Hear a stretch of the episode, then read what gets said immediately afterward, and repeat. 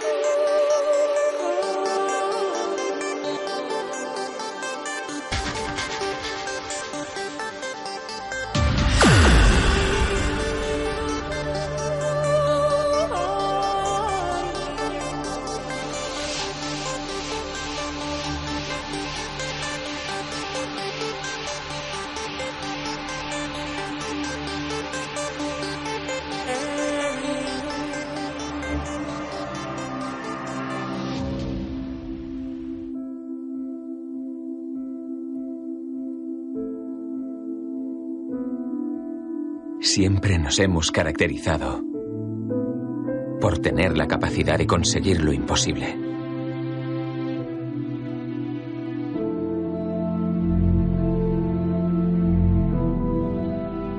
Y son esos momentos. El primero en volar más rápido que la velocidad del sonido. Esos momentos en los que nos atrevemos a apuntar más alto. A romper barreras.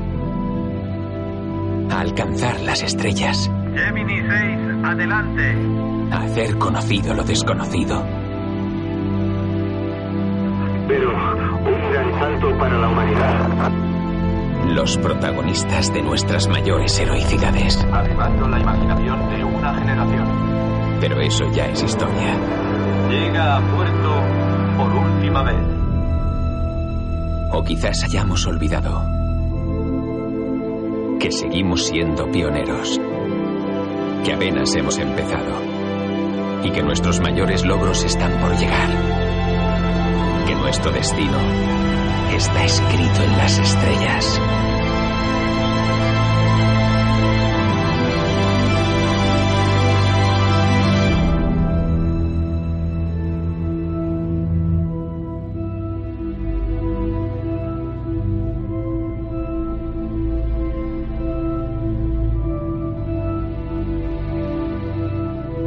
Estas son las palabras que indican un viaje. Un viaje en el cine del cual se ha hablado mucho. La película Interestelar nos propone un viaje a un nuevo futuro, a un nuevo paso. Seguro que muchos de vosotros ya la habéis visto y seguro que también habéis imaginado la posibilidad de partir a otro lugar en el espacio donde la humanidad pueda sobrevivir. Es una película amparada en la ciencia ficción. De momento tal viaje parece lejano, sobre todo a nivel tecnológico. ¿Cómo salir realmente de la Tierra a un lugar en el espacio que garantice nuestra supervivencia? ¿Los hay? Todos sabemos los descubrimientos de esas tierras lejanas en otros sistemas solares, a millones de años luz de nosotros. Pero por mucho y muy prometedoras que sean las expectativas con referencia a la posibilidad de acogida de uno de esos lugares, el mayor de los problemas a día de hoy sería totalmente insalvable. Por ejemplo, el planeta con visos de albergar vida y más cercano que nos encontramos está a 16 millones de años luz. Y esa es mucha distancia. Es el denominado Gliese 832c, una nave actual que quisiera eh, llevar a cabo tal proyecto, tal viaje y, y viajar hasta ese lugar, tardaría la friolera de 20.000 años. Es decir, tardaría el mismo periodo de tiempo que el equivalente en la Tierra desde la época de los neandertales hasta ahora mismo. Así que, ¿a dónde ir? Quizá el lugar más cercano, a donde hemos enviado también diferentes artefactos, algunos con la intención, entre otras misiones, de buscar vida, es el planeta Marte. Nuestro vecino más cercano. Todos conocemos lo que especulan los científicos, que una vez pudo haber vida en ese lugar, Y también existen proyectos que aseguran que podrán enviar una colonia humana allí dentro de una década.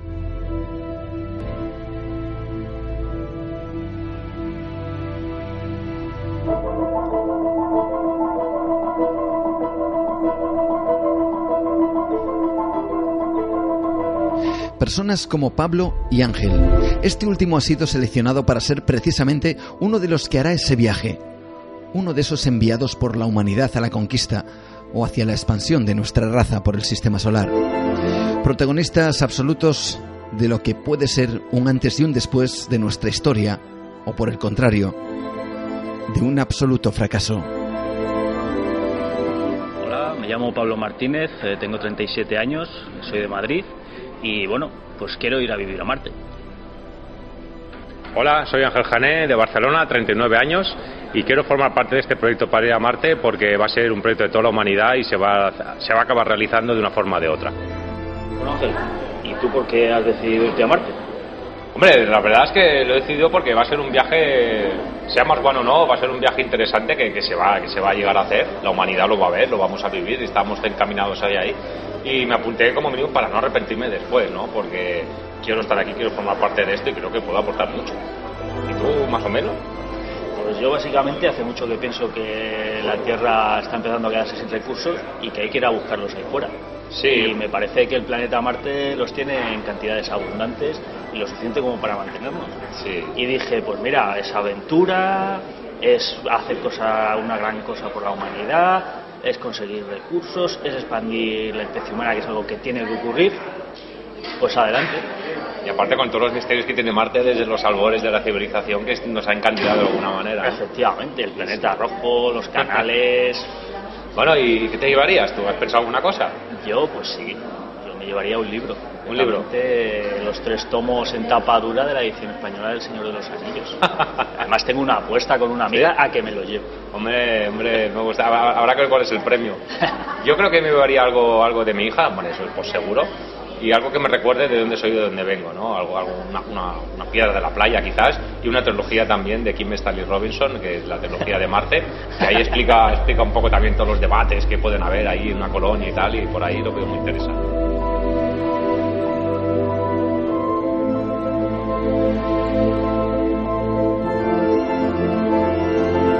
Las voces de Pablo Martínez y Ángel Jane. Este último, como digo, seleccionado para hacer ese viaje de no retorno a Marte. Pero es cierto que en nuestro planeta los recursos se agotan a pasos agigantados, que la humanidad no sobrevivirá, que el cambio climático será tan profundo que tendremos que abandonar nuestro mundo en busca de otros lugares en el universo.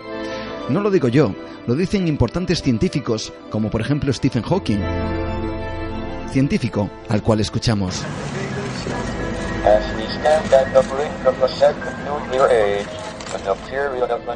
Mientras nos situamos al borde de una segunda era nuclear y un periodo de cambio climático sin precedentes, los científicos tienen una responsabilidad especial, una vez más, de informar al público y aconsejar a los líderes acerca de los peligros que afronta la humanidad.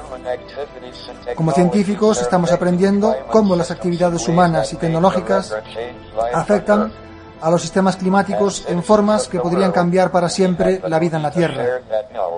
Como ciudadanos del mundo tenemos el deber de compartir el conocimiento. Tenemos el deber también de alertar al público de los riesgos innecesarios que vivimos cada día y de los peligros que prevemos si gobiernos y sociedades no toman acciones. Creo que el futuro a largo plazo de la raza humana será en el espacio. Será ya muy difícil evitar un desastre en el planeta Tierra en los próximos 100 años, no ya en los próximos mil o millón de años. La raza humana no debería poner todos sus huevos en la misma cesta o en el mismo planeta. Esperemos poder evitar que la cesta se caiga hasta haber esparcido la carga.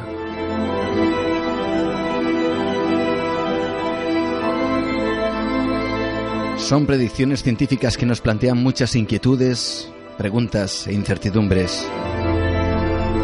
Hoy intentaremos resolver estas cuestiones, espero que de manera profunda con otro científico, con Jorge Pinilla. Él es licenciado y doctor en ciencias eh, biológicas y ha ejercido como investigador en varias universidades de España, el Reino Unido y Estados Unidos.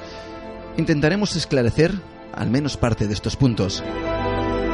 ¿Podremos viajar a las estrellas? ¿Puede producirse un, cataclismo climático que nos obligue a ello? Pero el programa tiene más sorpresas. Esta noche tenemos muchos eh, invitados y también muchas historias que te queremos desvelar. Viajaremos también a la Segunda Guerra Mundial. Eh, ¿Cómo hacemos en nuestra sección de la cara B de ese conflicto con Pablo Tresgallo Vallejo? Para, fijaos bien amigos, navegar, y nunca mejor dicho, porque la cuestión va de barcos, entre la tragedia, el drama, la ocultación y conspiración, si se quiere denominar así, y también entre las casualidades insólitas y el más absoluto de los misterios.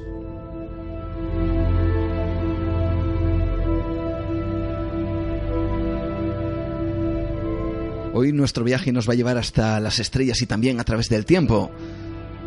Yo creo que va a ser muy interesante. ¿Quieres acompañarnos?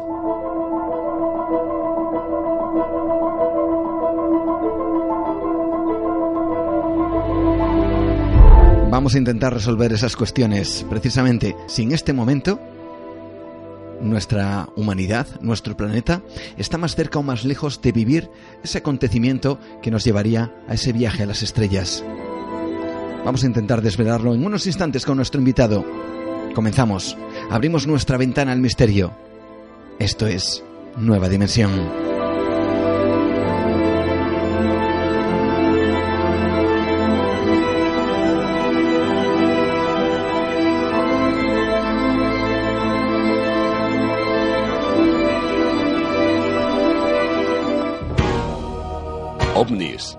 Criaturas imposibles, lugares marcados por la tragedia y lo paranormal, oscuros y extraños personajes, posibles asesinatos nunca esclarecidos. Esto es lo que te encontrarás en el libro Cantabria Incógnita y Misteriosa, un viaje por los nuevos misterios en Cantabria, escrito por Francisco Renedo, reportero e investigador, y Juan Gómez, colaborador del programa Cuarto Milenio. Cantabria Incógnita y Misteriosa, de Editorial Librucos, ya en tu librería más cercana porque el misterio está entre nosotros.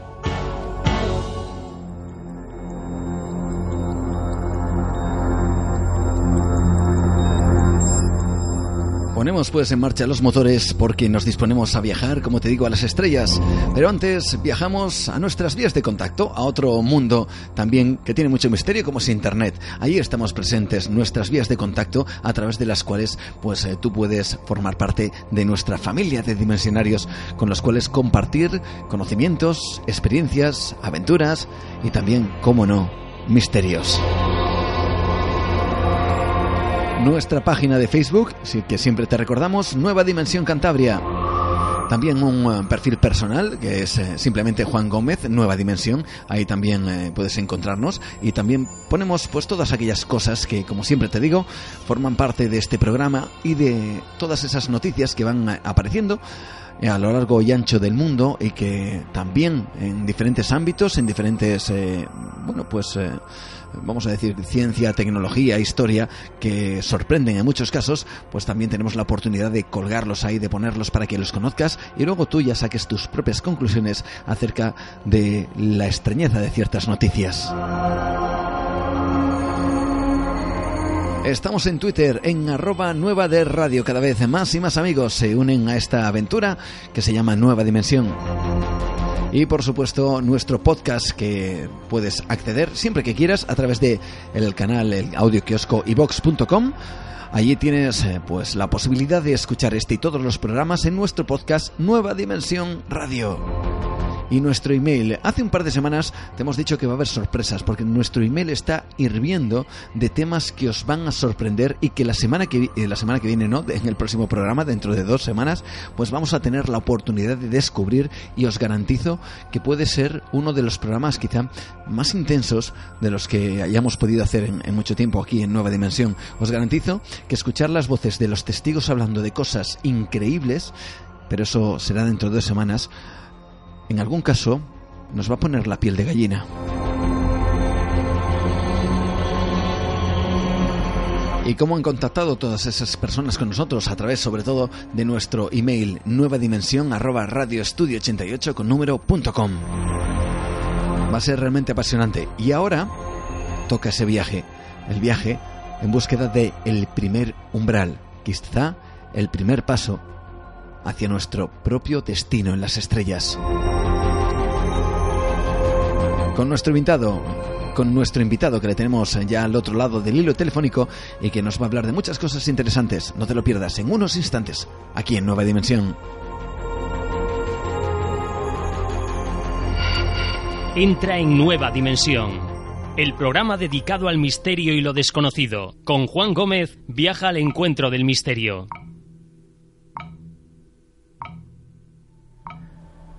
Es como ese reloj, ¿no?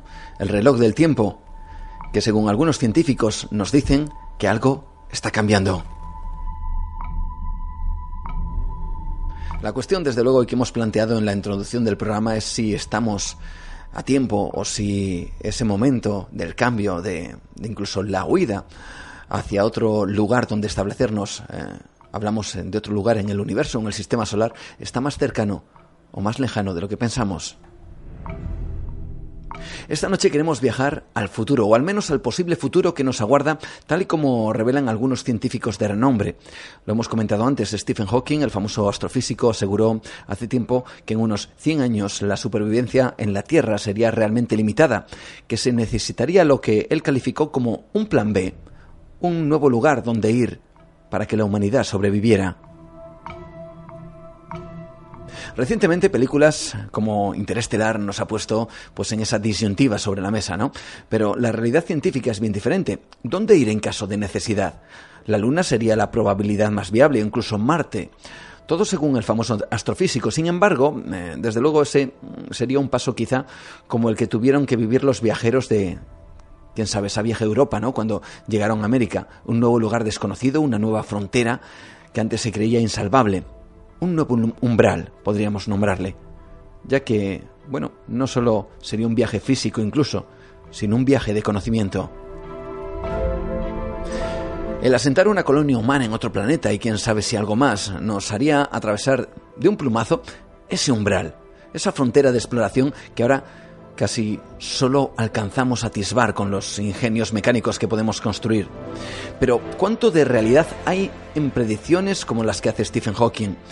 ¿Qué posibilidades reales hay a día de hoy de poder viajar a otro planeta como Marte y poder sobrevivir como especie en ese lugar? ¿Es algo inevitable o por el contrario no hay motivo de alarma? Bueno, hoy, esta noche, hablamos con Jorge Penilla Tenas. Él es licenciado y doctor en ciencias biológicas y, entre otras actividades profesionales, ha ejercido como investigador en varias universidades de España, del Reino Unido y de Estados Unidos. Es coautor de varios artículos científicos en el campo de la fisiología molecular y nos presenta también una novela, una novela que tiene mucho de ciencia y también tiene mucho de misterio, claro que sí, y también, quién sabe si de realidad al final, ¿no? El primer umbral de Ediciones El Desvelo. Es el título de su primera novela y queremos darle las gracias por estar esta noche con nosotros. Bienvenido, Jorge, ¿qué tal? ¿Cómo estás? Eh, buenas noches, Juan. ¿Cómo estás tú? Muy bien, gracias. Un placer, eh, gracias. encantado de estar aquí en tu programa. Gracias por acudir a nuestra llamada y, sobre todo una persona como tú de ciencia, pues que quizá va a tener esa visión, ¿no? Eh, que, que, muchos, pues, bueno, pues no tienen muy claro acerca de todas estas cuestiones que, que seguramente de una película, por ejemplo, que ya conoces como es Interestelar, ponía sobre la mesa, ¿no? Con mucha ficción también, pero también con mucha ciencia. es cierto que que son las palabras de Stephen eh, Hawking, por ejemplo, eh, las que inspiran tu novela, El primer umbral. Sí, en cierto modo sí. Bueno, realmente la inspiración vino de esa preocupación, ¿no? Eh, sí que yo soy muy curioso y, bueno, del tema del cambio climático se lleva hablando mucho tiempo, muchos años, y como, como tú sabes bien, pues hay mucha controversia, ¿no? Incluso se llega a negar, todavía hoy. Sí. Entonces, bueno, yo estaba preocupado, tengo hijos, tengo familia, y decía, bueno, pues eh, esto tiene mala pinta, ¿no? Más por la inercia que lleva el tema de, los, de la emisión de gases contaminantes, de los, de los, de los acuerdos internacionales que se han, se han firmado, pero bueno, dices, ¿y los resultados de esos acuerdos cuáles son? Pues bueno, eh, el caso es que el panel del intergubernamental del cambio climático, bueno, tiene sus publicaciones y en ellas se puede leer, es público, pues que, el cambio climático se está acelerando pese a todas las medidas que se han tomado, que han sido unas cuantas, ¿sabes? Entonces, eh, bueno, yo hace años, esto fue hace, creo que fue en el 2005, 2006, 2006, bueno, yo tuve que viajar y tenía tiempo, ¿no? Para, para mí. Y, pensaba, ¿no? En todo esto y decía yo, bueno, pues, eh, ¿por qué no escribir un sobre este tema, ¿no? Ya que me parecía, ¿no? Que, que no se le daba la, importancia que podía tener, ¿no? Eh, según yo, en mi propia experiencia, lo que decían personas cercanas a mí incluso, ¿no? Que no le daban mayor importancia. Entonces, fue cuando escuché a las declaraciones de, de Stephen Hawking y la verdad es que fue fue como un impulso, ¿no? Un empujoncito que me dio él. Claro, es, claro al ser un, científico de, de, esa talla, ¿no? Que, es muy respetado, eh, o sea, dije yo, bueno, si esta persona más o menos está en la misma línea de lo que piensas tú, pues eh, lo que tú estás pensando no es ninguna tontería. Entonces me decidí en ese momento a escribir una novela sobre este tema, ¿eh? eh sobre el cambio climático y qué pasaría si llegara al caso, ¿no? de, que, de, que, de, que el, de que el clima cambiara de tal manera que nos pusiera en peligro como especie. ¿De acuerdo? Entonces, eh, al tiempo, pues empecé a escribir. Y aquí hemos llegado eh, con una novela que, que bueno, que trata el tema de una manera, yo creo que optimista. Y, y sí, respondiendo a tu pregunta, fue Stephen Hawking quien me animó, digamos, a dar el paso tenía la decisión tomada, pero al, escucharle dije, adelante, vamos a hacerlo. Y lo hice. Lo hiciste además de una manera, como dices, optimista, pero también poniendo un poco los pies sobre la tierra y teniendo muy presente eh, pues todos los acontecimientos que están sucediendo hoy en día.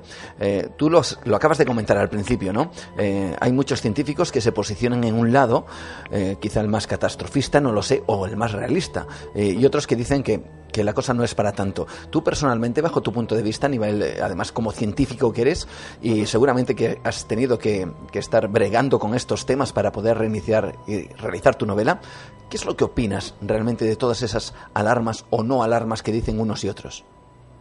Bueno, es una buena pregunta, desde luego. Eh, bueno, yo como científico, eh, al no ser mi especialidad, lo que tengo que guiarme es por lo que dicen los expertos. Entonces, bueno, hay opiniones. Las oficiosas oficiales son muy prudentes, pero todas ellas dicen que el cambio climático, con una gran altísima probabilidad, es un hecho antropogénico, eso es lo que científicamente se dice, ¿no? No hay una certeza, bueno, la ciencia, la climatología, ¿eh? no la meteorología, la climatología es una ciencia ¿eh? Y bueno, pues no es exacta como pueden serlo otras, ¿no? Eh, digamos, tiene unos registros, tiene unas limitaciones en el tiempo y según esos registros y, todo lo que es, que no es que sea que sea inexacta, me refiero en el tiempo, que no pueda dar eh, bueno, no me extenderé mucho en ello, pero no es que no sea válida, ¿eh? No estoy diciendo eso. No, no, para nada. Eh, para nada. Entonces, según mm, las declaraciones oficiales de los científicos, pues dicen, ya te digo, como es el caso del panel intergubernamental para el cambio climático, que con muy alta probabilidad es el cambio climático es un hecho causado por el hombre, ¿vale? Tiene una causa antropogénica. Según eso, también la probabilidad de que, bueno, ya cambiando de, lenguaje sin, sin términos de probabilidad o no probabilidad, es que ha empeorado, ¿eh? que los gases de de las emisiones siguen aumentando y que la velocidad se está acelerando. Entonces, en mi opinión, luego hay otros, eh, otros científicos, como, ¿cómo se llama? No recuerdo ahora el nombre, pero bueno, hay un norteamericano que es ecólogo, que llega, es un doctor de una universidad, yo me falla ahora el nombre porque es un poco tarde y llevo todo el día trabajando y sinceramente no me acuerdo. No, pasa nada, no pasa nada. Pero creo que es MacPherson, puede ser, no recuerdo. Em, bueno, no recuerdo, pero es, eh, bueno, es doctor, es ecólogo y él dice que nos quedan más o menos 30 años. 30 años. sí, según él, en 30 años vamos a incluso a extinguirnos. Entonces, claro, eh, mi opinión es, pero que es que estoy, yo estoy, tengo hijos, tengo familia y estoy preocupado. Lo que pasa es que, bueno, em, yo no considero que la, la posibilidad de la extinción a corto, a tan corto plazo. Eh, claro, es una opinión. ¿eh? Yo la opinión de este señor es muy respetable, pero sí que hay gente que le critica en base a otros datos. Él dice unos datos, él se basa en la en el fenómeno de la exponencialidad, porque hasta ahora, pues bueno, eh, mucha gente para negar el, el problema del cambio climático se basa en la aritmética, ¿no? Pues si tú sumas dos, aquí eh, eh, dos en el eje de las X, por ejemplo, estamos en un, eje de, dos dimensiones, pues sumas dos en el eje de las Y y seguiremos así siempre, ¿no? Él dice, bueno, esto puede provocar y está provocando ya cambios en las emisiones de metano en el Ártico. Las emisiones de metano, pues bueno, el metano es un, el impacto que tiene en el en la retención de calor es 20 veces superior al hidrocarbónico, al CO2. ¿eh? Entonces él comenta que, bueno que, las emisiones están aumentando y que si todo ese metano que se está acelerando la emisión sale a la atmósfera, pues podemos tener pues eh, aumentos de temperatura tan tan enormes que pueden comprometer las cosechas de alimentos, que ese es el problema que él argumenta. Y, y esa esa ese claro si tú ponte en una, en una situación que es lo que ya también propongo en, mi, en la novela, ¿no? más que yo lo que he intentado hacer es adelantar en el tiempo, pero eh, unos 100 años, yo pensaba, vamos a suponer que tenemos un problema dentro de 100 años, pero eh, lo, lo probemos para mañana, ¿no? ¿Qué pasaría? Entonces, claro, eh, dices, ¿qué solución tenemos, no? Entonces, claro, tenemos dos maneras de enfocarlo, desde la propia perspectiva de cada uno, o podemos tenerla desde el punto de vista de la especie, ¿no? Entonces, desde el punto de vista individual, pues bueno, cada uno tiene sus limitaciones. Pero si alguien se planteara salvar la especie, dices, bueno, ¿qué podemos hacer? En la Luna, tú has comentado el tema del ejemplo de la Luna, en la Luna no hay atmósfera siquiera. Tiene un, no es solo eso, simplemente es, eh, es un satélite y la gravedad es, la, es bastante pequeña. O sea, tenemos dos problemas para, para colonizar planetas, que es la atmósfera y el campo magnético, diría yo, y también, por supuesto, la gravedad. La gravedad tiene un impacto en la salud y bueno, los astronautas es bien conocido que cuando pasan mucho tiempo en el espacio, pues bueno, hay una serie de consecuencias. Entonces eh, me preguntas, eh, ¿podría ser eh, posible la colonización de Marte? Yo te diría, sí, sí. sí. el se, problema es que... Se podría plantear cuáles serían los problemas de un viaje real de estas características, ¿no? El problema principal es la duración por dos motivos. Uno es la gravedad, pero el principal problema es la radiación. Eh, la radiación, bueno, hay dos tipos, la ionizante y la no ionizante. La radiación ionizante es la que tiene un problema serio en la salud porque daña el, genoma, el, ADN. Entonces, eh, ese es el principal problema y eso varía en función del tiempo. Cuanto más largo es el viaje, más daño sufre el DNA, siempre que no tenga la protección adecuada. Entonces, yo tecnológicamente te diría que es posible eh, de hecho, hay viajes planeados ya. ya sabes, no sé si estarás eh, al tanto, creo que sí, eh, por nuestra conversación telefónica eh, anterior a la entrevista del tema de Mars One. De Mars One es. es. una, es una, una iniciativa, ya hablamos de ese tema, que como tú bien decías, pues bueno, a ver si. Bueno, es posible, es posible. El problema que tiene Mars One yo lo veo desde el punto de vista ético porque plantea un viaje mm, de colonización para hacer un programa de televisión. Claro. por lo visto. Claro, eh, en la superficie, en la que los astronautas este, harán un reality show en la superficie del Marte. El problema que tiene Marte, a diferencia de la Tierra, es que no tiene campo magnético. Lo tiene muy irregular y no tiene la fuerza que tiene la Tierra. ¿eh? probablemente porque el núcleo está en frío. Probablemente, ¿eh? eso ya no lo sé, no creo que no se sabe, ¿eh? pero asumo que es así. El núcleo de Marte es un el, para que nos hagamos los oyentes se hagan una idea, el Marte, el tamaño del planeta en diámetro es equivalente al núcleo de la Tierra, núcleo externo, ¿eh? incluido. ¿De acuerdo? Entonces es más pequeño. De hecho, la gravedad es menor.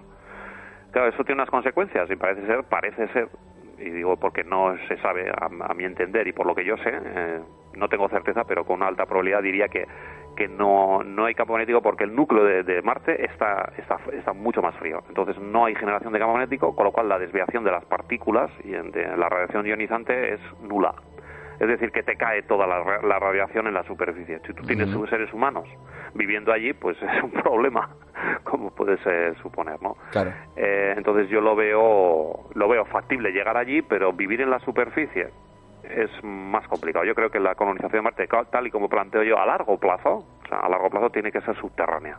Y se puede hacer, y se podría hacer yo creo que mañana mismo.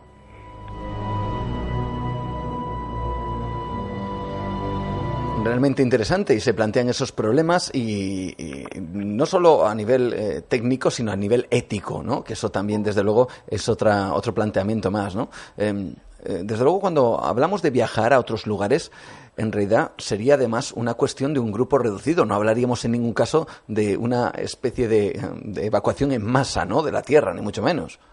Ah, bueno, eh, depende de cómo te lo plantees. Supongamos que todos nos ponemos de acuerdo y decimos, bueno, vamos a viajar a Marte una cantidad, una, una cantidad importante de, la, de los seres humanos, ¿no? Eh, hipotéticamente vamos a decir, bueno, eh, vamos a matar, vamos a llevar a mil millones de personas allá. Bueno, tecnológicamente yo lo veo posible. Eso sí, sería un esfuerzo, llevaría un tiempo, pero es posible llevaría un tiempo. El caso y dices, no, en dos años. Bueno, no, en dos años no se puede llevar mil millones de personas a Marte porque hay que construir unas infraestructuras, bla, bla, bla, bla. Entonces, hablar, sería cuestión de tiempo. ¿eh?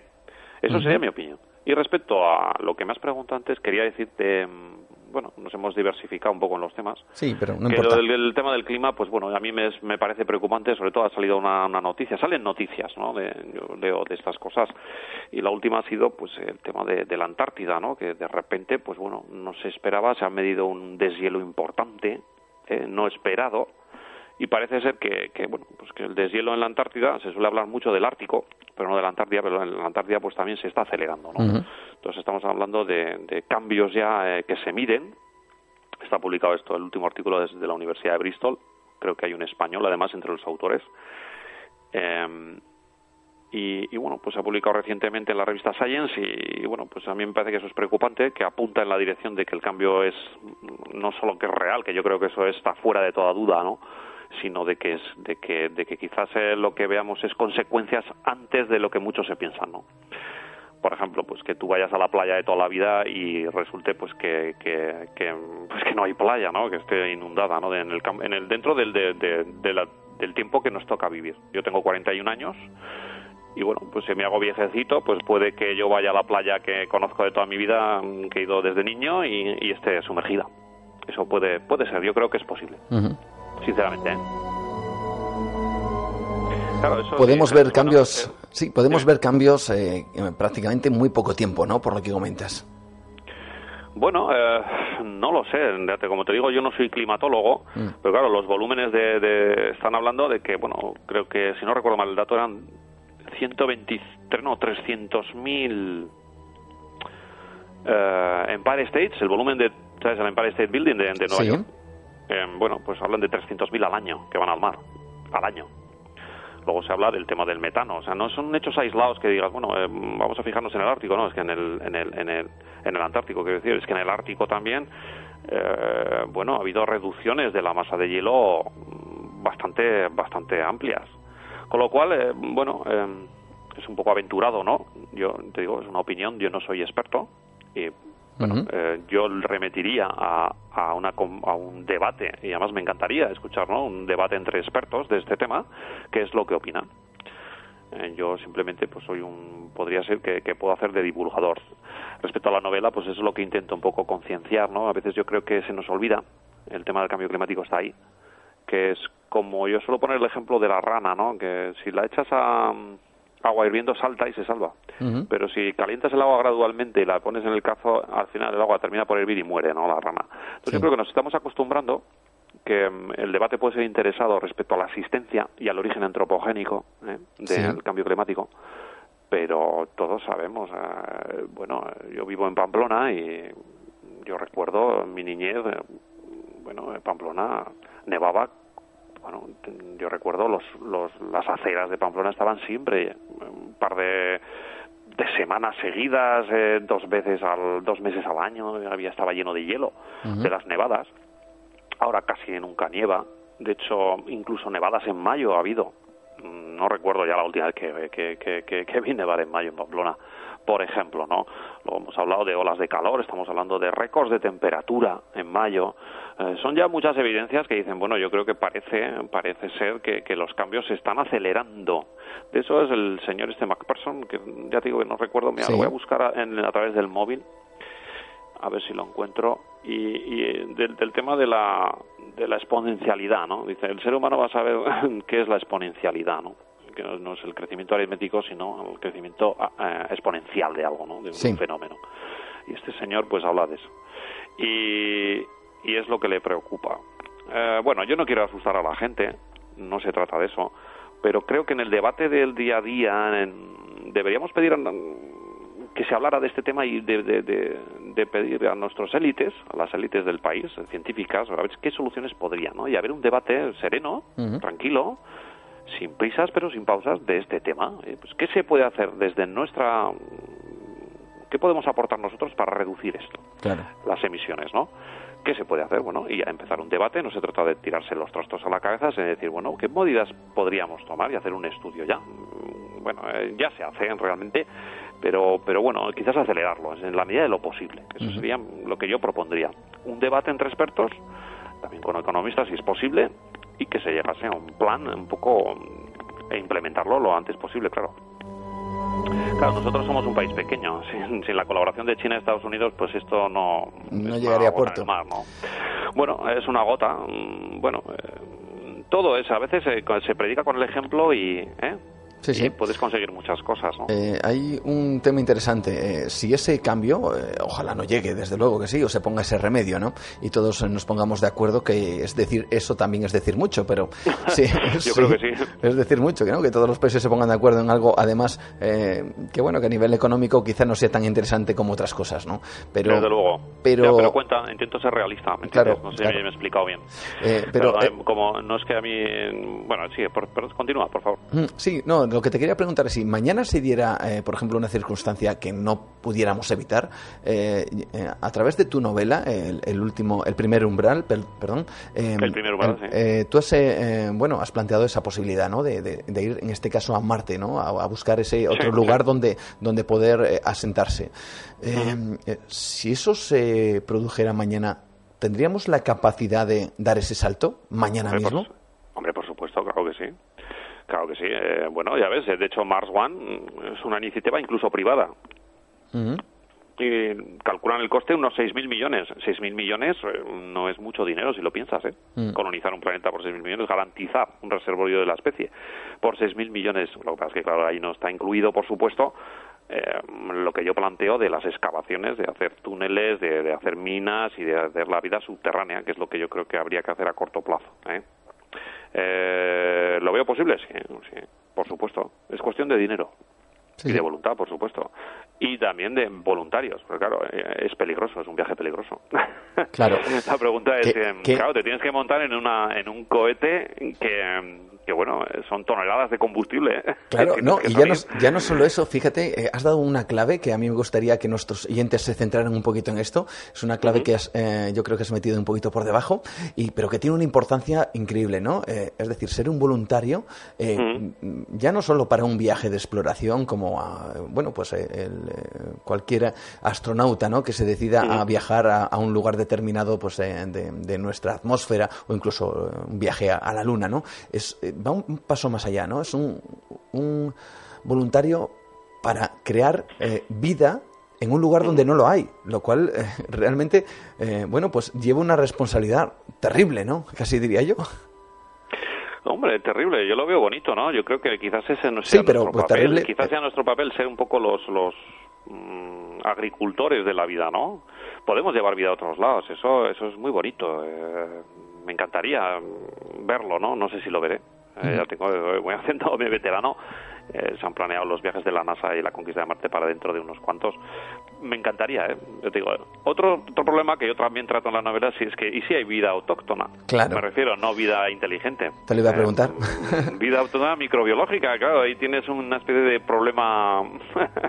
claro, y, si, y, si vas, y si vas a un sitio donde ya hay vida, ya no tiene por qué ser inteligente, no, que ya haya vida. Claro, ¿cómo te planteas el, el estar allí o, el convivir con, con, ese otro organismo? Vamos a decir. Bueno, yo creo que se podría hacer. Si, hay vida en Marte, está subterránea y no estará en el agua, o sea que no hay problema. Tú, pues, eh, lo que puedes, tienes que hacer es aislarla, el, extraer el agua y, ya está, sin más. Y como tiene que haber reservorios gigantes, de hecho, el eh, agua ya se sabe que hay en Marte.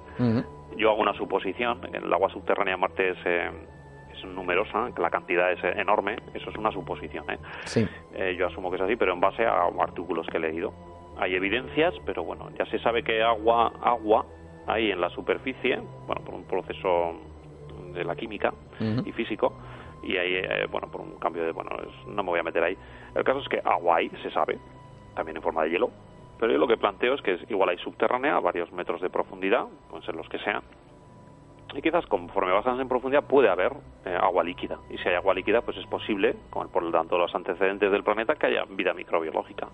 Claro que sí. Pero bueno, planteate, y si tú puedes llevar incluso a Europa, la luna de Júpiter. Sí. Claro, eh, quizás eso sí que lo veo ya más, más lejano en el tiempo. Hay mucha controversia con esa luna, ¿no? En Júpiter. Parece que pueden suceder cosas allí. Sí, bueno, más que controversia, pues hay hipótesis. Bueno, al ser una y estar llena de agua, ¿eh? llena de agua, y a ver, kilómetros de hielo de profundidad de que te protegen de la radiación, que el problema de Júpiter también es la radiación, pues eh, puede haber vida, claro que sí, podría haber vida. Sí, sí, sí. Eso es el tema. Entonces, claro, ¿cómo, ¿cómo colonizar Europa? El problema es la radiación también, tendrías. Entonces ahí sí que lo veo más difícil por eso. Sin embargo, en Marte, pues bueno, te metes hacia abajo y tienes un escudo de rocas ahí que te protege.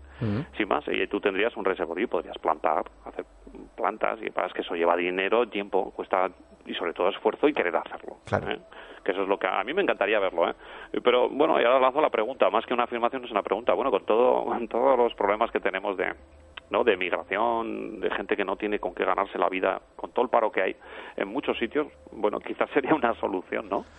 Eh, eh, emigrar a Marte, ¿no? Ahí, claro, siempre que sea voluntario, no obligado, por supuesto. Pero, y si dices, bueno, a mí me gustaría escuchar algún, algún economista eh, que si esto tiene algún tipo de, de, sentido desde ese punto de vista, que al final es el que mueve un poco las voluntades, ¿no?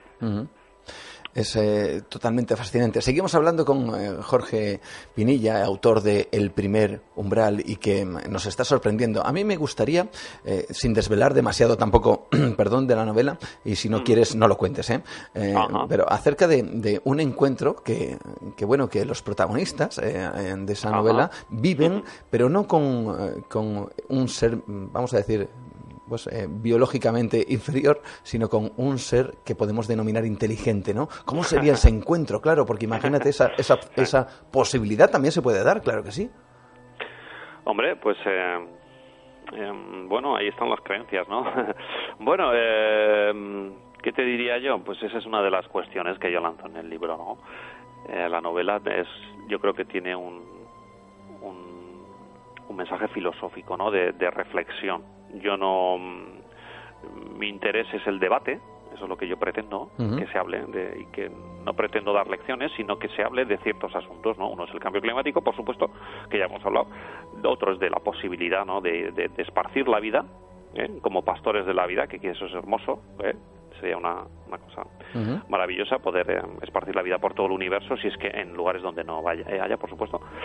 Y, y, y bueno, y el tercero sería el que tú nombras, ¿no? Y sería que si tú imagínate ¿no? que la situación que planteo se, se lleva a cabo. Y si hubiera algún observador qué pensaría ¿no? de, nosotros qué pensarías tú no imagínate que hay alguien que, que está observando todo nuestro eh, nuestra evolución y llegamos a este punto y dentro de unos x años que yo es lo que adelanto en el libro pues se da esa situación. Ah, qué pensaría no sería un poco una buena pregunta Pensaría de, nosotros como que somos que somos los seres humanos, que, que cómo hemos llegado a esta situación. Y bueno, yo creo que es el tema que tú supongo quieres tocar. Así es. bueno, pues yo ahí no, sin, quiero hacer más. Sin entrar, sin entrar, sin entrar. Vamos a, vamos, a, vamos a dejarlo, vamos a dejarlo ahí en ese, en ese punto. interés al lector. Porque, eh, Eso, eh, eso le, le, dejo al lector que lo descubra por sí solo y que, eh, bueno, es una para una noche de verano es fascinante de de una conversación de verano, ¿no? En, Además, una noche de esas eh, tan estrellada, ¿no? Mirando al cielo y mirando, mirando las estrellas. planeta tan hermoso que tenemos, ¿no? Pero es desde luego una buena pregunta, Jorge, la que planteas, ¿no? Eh, sería como una especie, no sé si decir de juicio, pero sí una cuestión de, de, por qué habéis tenido que llegar hasta aquí, ¿no? Eh, ¿por, qué, ¿Por qué habéis tenido que tomar esta decisión cuando quizá no había sido necesario?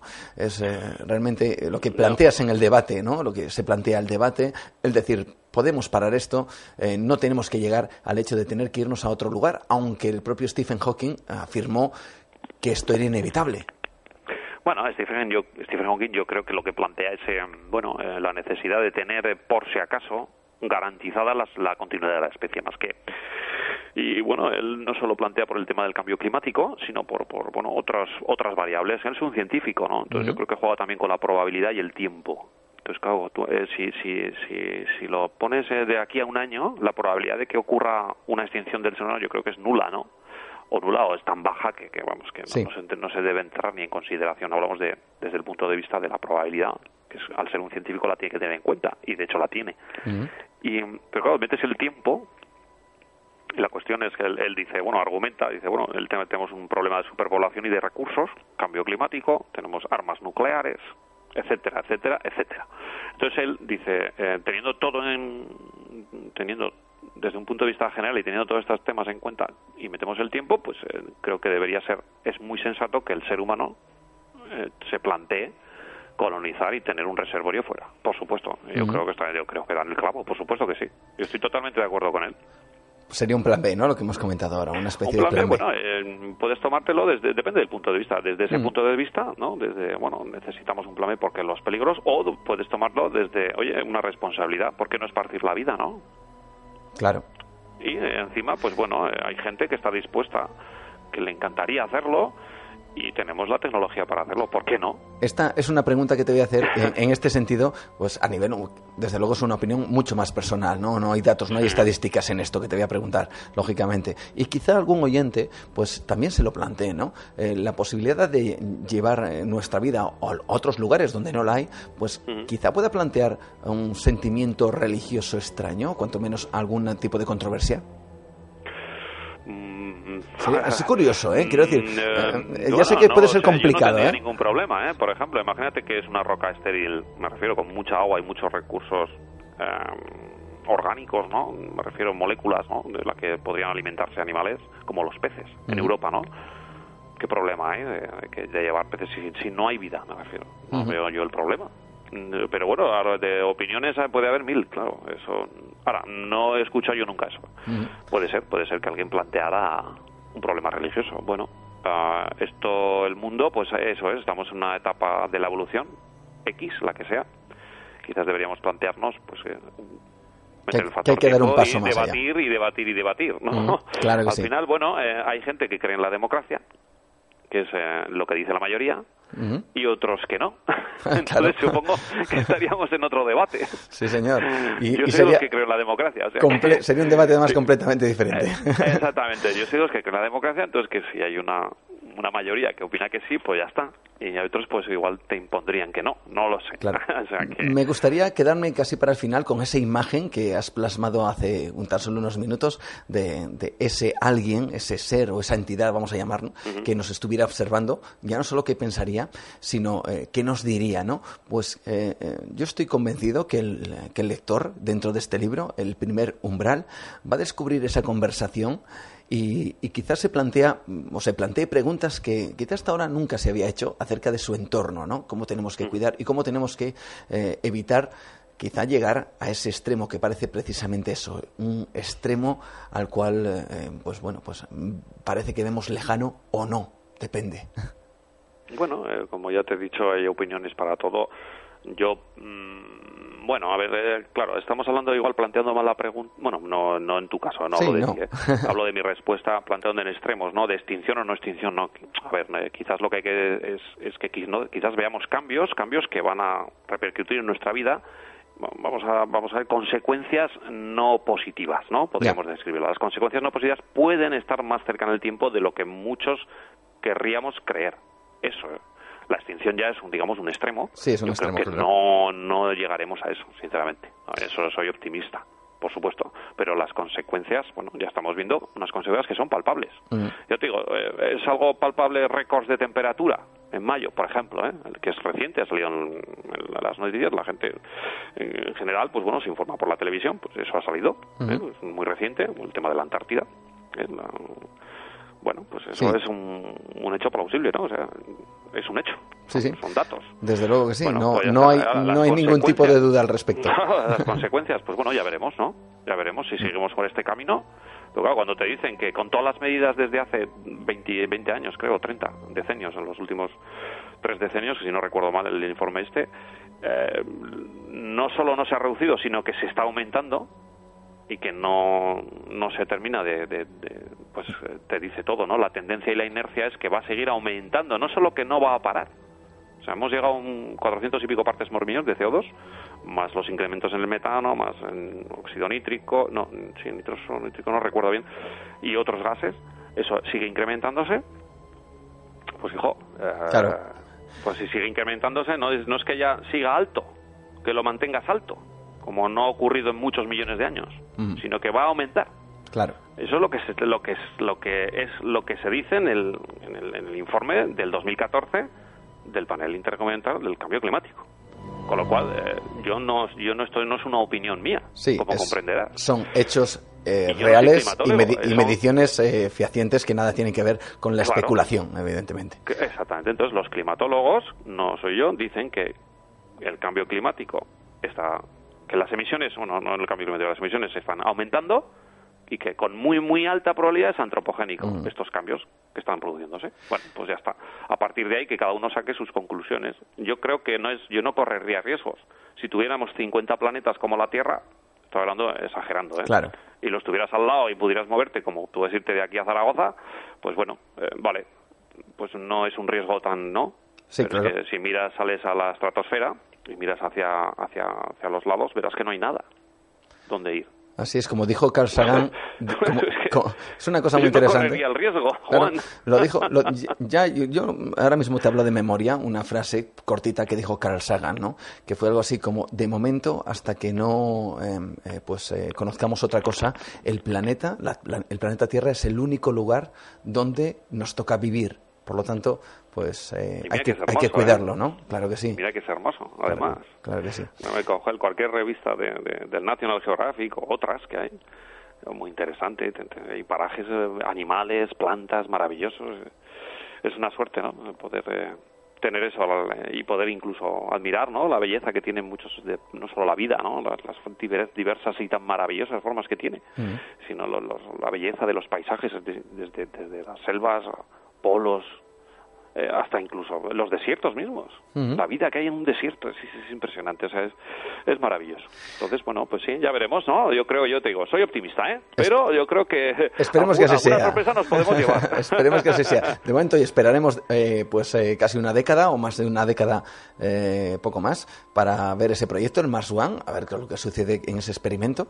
Y bueno, y esperemos también que no tengamos que llegar también a ese extremo en donde todos tengamos que emigrar a otro lugar del Jorge Pinillas, muchísimas gracias por estar con nosotros esta noche aquí en Nueva Dimensión y ofrecernos tu visión científica y tu visión a través de esa novela de ediciones El Desvelo titulada El primer umbral y que recomiendo aquí porque tiene toda esa historia que hemos hablado en este instante y bueno pues quizá esa, ese punto de moral o ese punto filosófico que realmente merece la pena conocer a través de tus páginas y a través de tu libro. Muchas gracias Jorge, un verdadero placer. Muchas gracias, encantado de estar aquí contigo, me lo he pasado muy bien. ¿eh? Gracias a ti por venir. Muy amable, muy amable.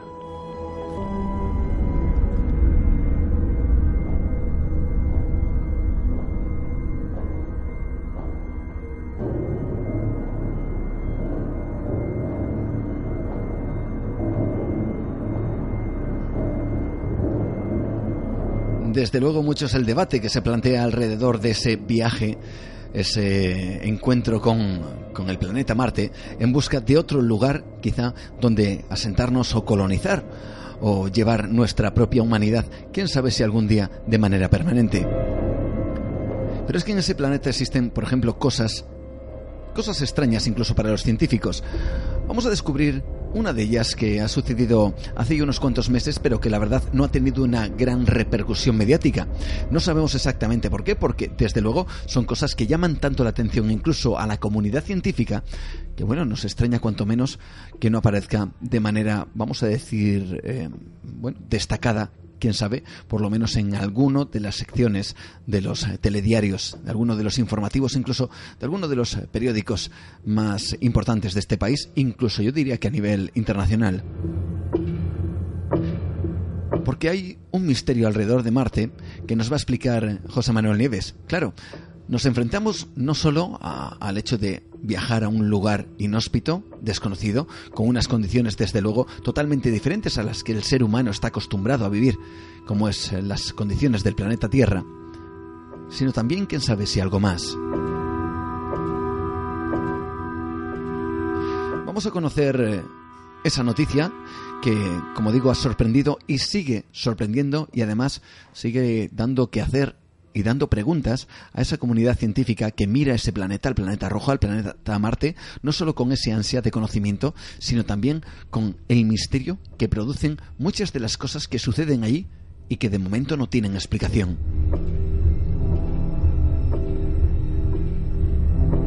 Vamos a imaginar viajar a Marte y encontrarnos con lo que José Manuel Nieves, el, director, el experto en eh, ciencia y tecnología del diario ABC, nos va a comentar ahora mismo. Una extraña nube que se ha visto desde el espacio, realmente sorprendente y que sobrepasa todo lo que conocemos de ese planeta.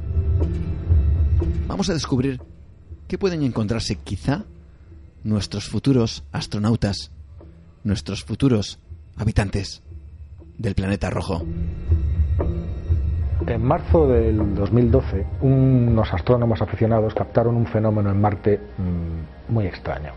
Una enorme nube, una gigantesca nube, en la región de Cimeria, que se elevaba a una altura inusitada, a 250 kilómetros de, altitud.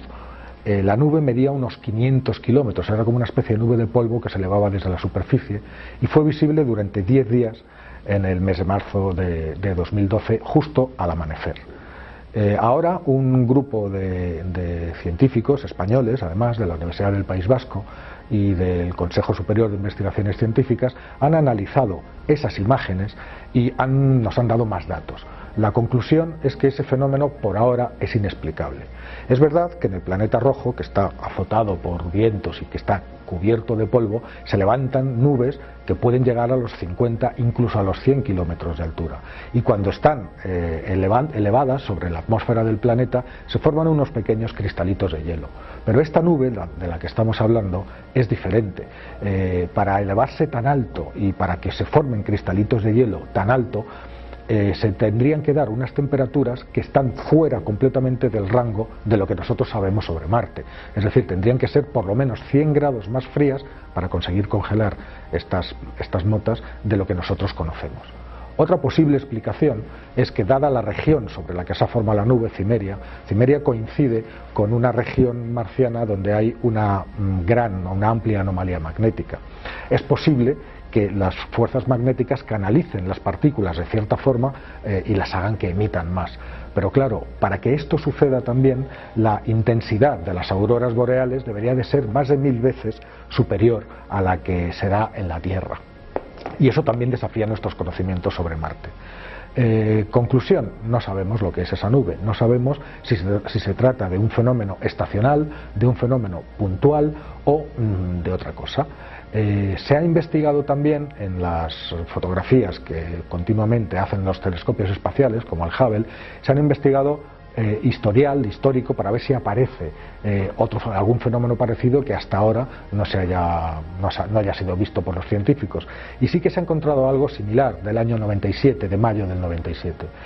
Eh, sin embargo, son fotos hechas desde el telescopio espacial Hubble, es decir, desde la Tierra, y no se ha podido determinar la altura y el tamaño eh, con exactitud, ¿no? como, es como es este caso. De lo, que sí está claro es que eh, este fenómeno atmosférico, muy probablemente atmosférico, resulta del máximo interés porque se produce justamente a la altitud a la que a la que eh, donde, donde se realizan las maniobras de frenado, de aerofrenado, de las misiones que aterrizan en Marte. Es esa altura más o menos, entre los 200 250 kilómetros. Hasta ahora ninguna misión de las que hemos enviado se ha encontrado con un fenómeno meteorológico de estas características, pero si se lo encontrara podría malograr la misión, con lo cual habrá que estar muy atentos. En definitiva, se trata de un aspecto más, otro aspecto entre comillas, misterioso más o desconocido más de Marte, el planeta que estamos destinados a conocer muy pronto, casi casi como si fuera el nuestro. Entra en nueva dimensión. El programa dedicado al misterio y lo desconocido. Con Juan Gómez viaja al encuentro del misterio.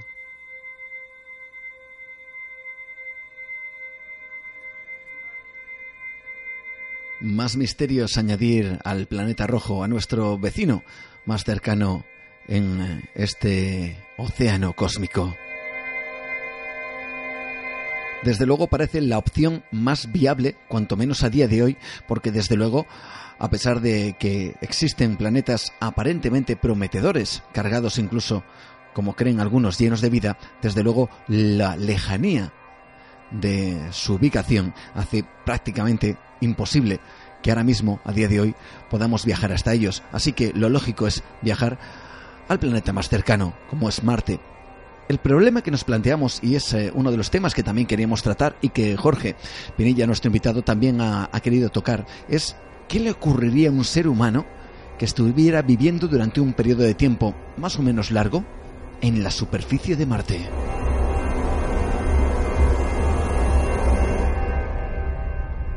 ¿Podríamos sobrevivir? ¿O la opción sería la que nos comentaba antes eh, el eh, doctor Jorge Pinilla? ¿Vivir de manera subterránea? Claro, eso plantea otros temas, ¿no? Porque eh, nosotros, la genética, el ADN, nuestra propia vida, casi concibe o es concebida en la superficie del planeta. Así que, ¿qué nos ocurriría si mantuviéramos esa misma vida en otro lugar? En este caso, en el planeta Marte. Bueno, pues lo vamos a descubrir con eh, José Manuel Nieves de nuevo y nos vamos a dar cuenta que las cosas, a veces, tal como están, desde luego, pintan, y por qué no, hay que decirlo así, pues con pocas posibilidades, al menos, de hacerlo de la manera que, por ejemplo, como el Mars One pretende, ¿no? Va a ser un poco complicado y vamos a descubrir qué nos sucede, cuál es eh, el cambio, los cambios que se producirían en nuestro cuerpo si viviéramos en el planeta Marte. Nos lo explica José Manuel Nieves, aquí, en Nueva Dimensión.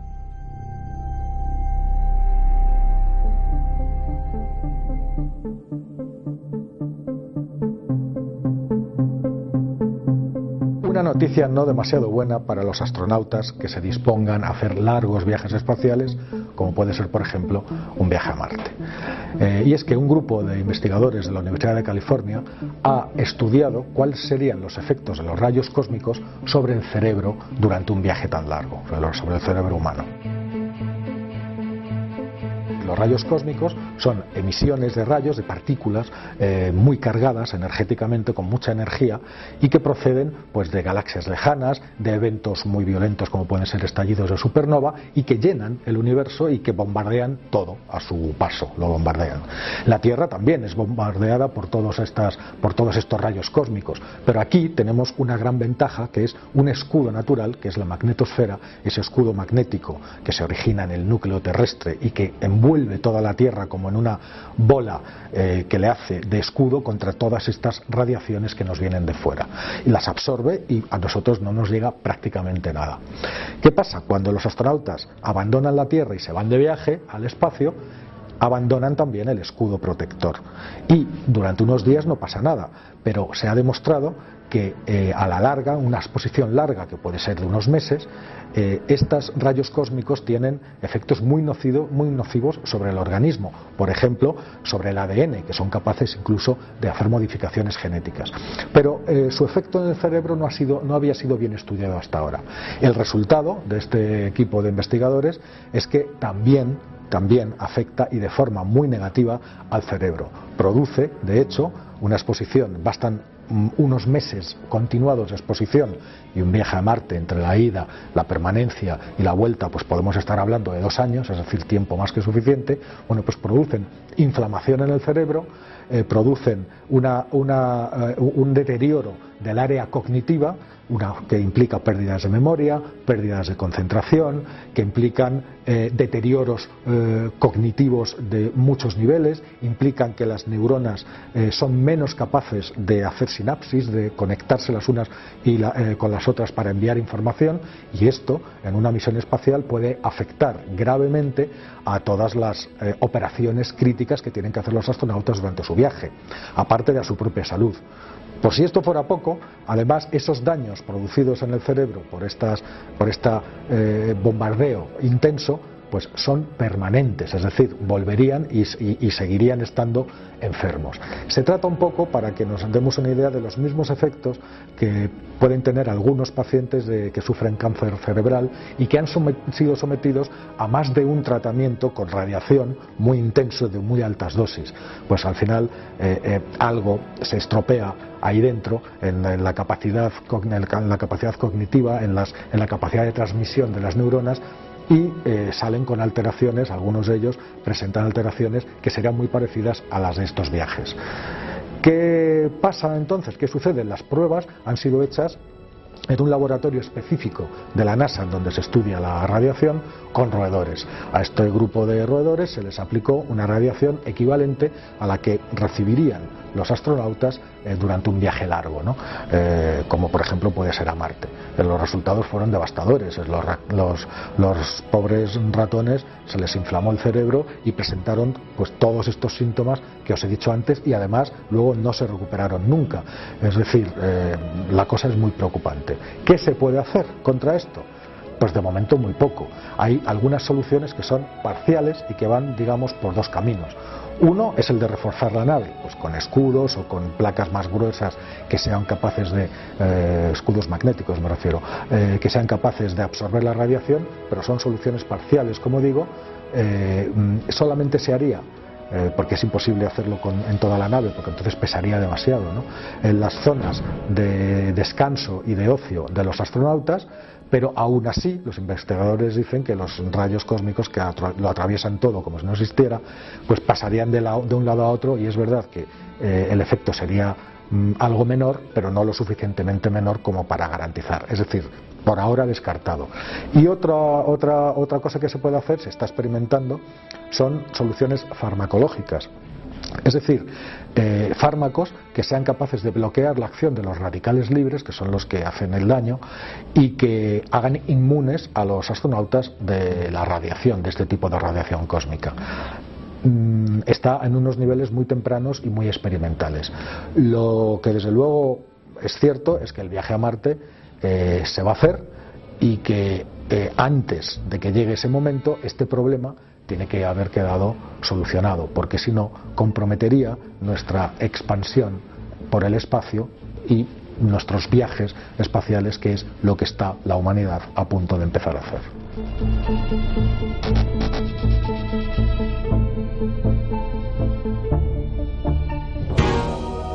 OVNIS, criaturas imposibles, lugares marcados por la tragedia y lo paranormal, oscuros y extraños personajes Posibles asesinatos nunca esclarecidos.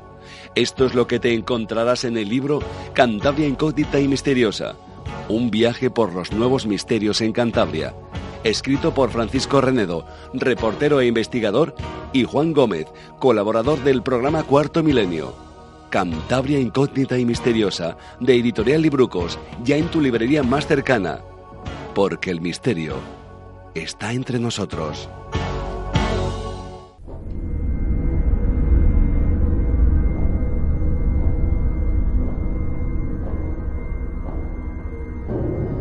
Pero incluso después de todo esto podríamos ir y dar un paso más allá. En caso de sobrevivir en las condiciones de un planeta como Marte, ¿cómo se adaptaría nuestro cuerpo? ¿Qué cambios se producirían? ¿Cómo nos transformaríamos a lo largo de miles y miles de años?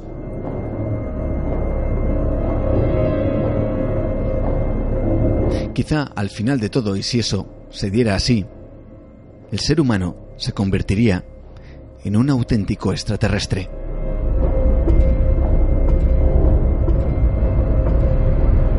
Son todas esas cuestiones que desde luego plantean incógnitas, misterios, también problemas como los que hemos visto asociados a esa alerta, a ese momento en el cual, dicen algunos, como hemos escuchado al principio y durante el programa, científicos que aseguran que nuestro tiempo va en nuestra contra.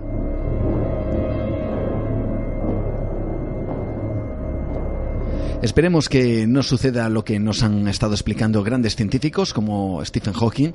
Esperemos que no tengamos que dar ese paso, ese último paso, para dar precisamente a dar eh, o atravesar el primer umbral, como nos explicaba Jorge Pinilla, y transformar, quién sabe, si de manera radical toda nuestra eh, quién sabe si de manera radical toda nuestra existencia. Mientras tanto, para todos nosotros, el reloj Sigue contando.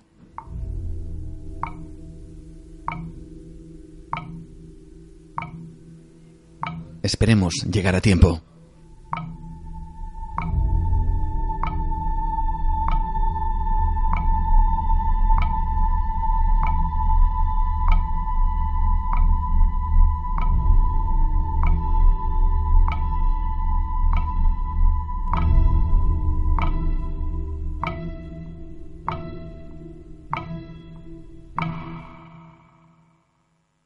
Hay otros mundos, pero están en este.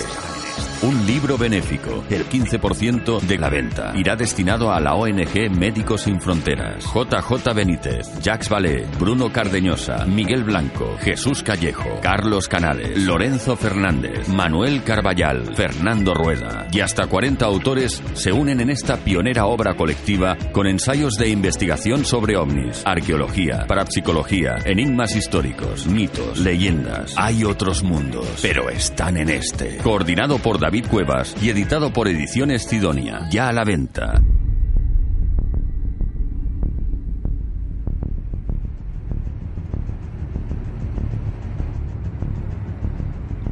Hemos viajado más allá de nuestras fronteras, hemos viajado hacia las estrellas en busca de otro mundo donde quizá tener que, bueno, asentar las bases de lo que puede ser una nueva humanidad.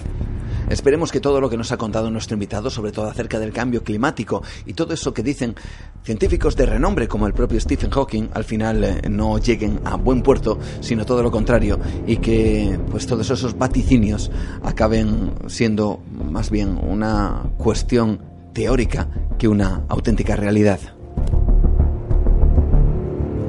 Y nuestro viaje en este instante se queda en la Tierra y lo hace de la mano de Pablo Tresgallo Vallejo porque nuestro viaje también nos lleva en el tiempo, en esta sección dedicada a la Segunda Guerra Mundial, a todas esas historias que forman parte, desde luego, de esa gran guerra, de ese acontecimiento terrible, histórico y, cruento que fue la Segunda Guerra Mundial, pero esas historias poco conocidas, que algunas están cargadas de misterio, algunas están cargadas de, bueno, de, auténticos enigmas, eh, y también, hay que decir, algunas llenas de auténtico dramatismo. Quizá esa sea una de ellas esta noche, pero también eh, sin duda, sin duda alguna, todas y cada una de ellas nos sorprende y nos descubre algo nuevo.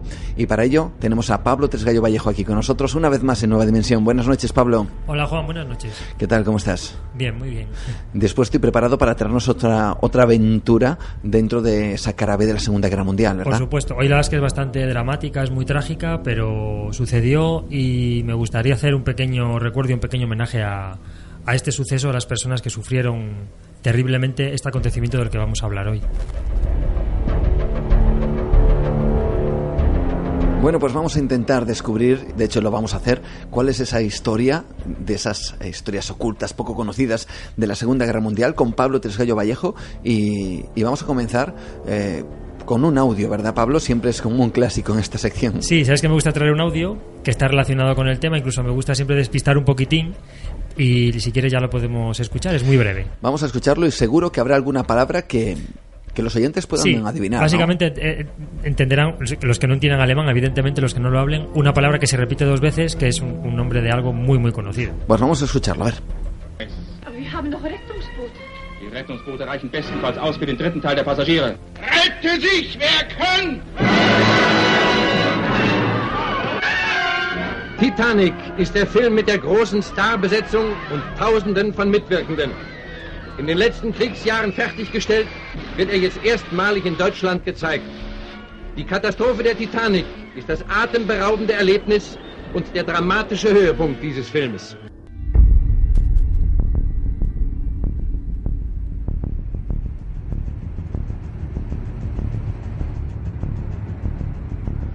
Bueno, pues hemos escuchado esa palabra, ¿no? Yo creo que eh, quien haya agudizado un poquito el oído, pues ha tenido la oportunidad de descubrir que han dicho al menos, por lo menos, si no sabemos alemán, Titanic. Han dicho Titanic, sí, efectivamente. Y es que hoy eh, vamos a hablar de, un tema que eh, luego está relacionado un poco con no el Titanic, no la película de James Cameron, como habéis visto, como han escuchado nuestros oyentes, hablan en alemán. Y luego veremos qué relación hay. Vamos a hablar luego también un poquitín de esta película.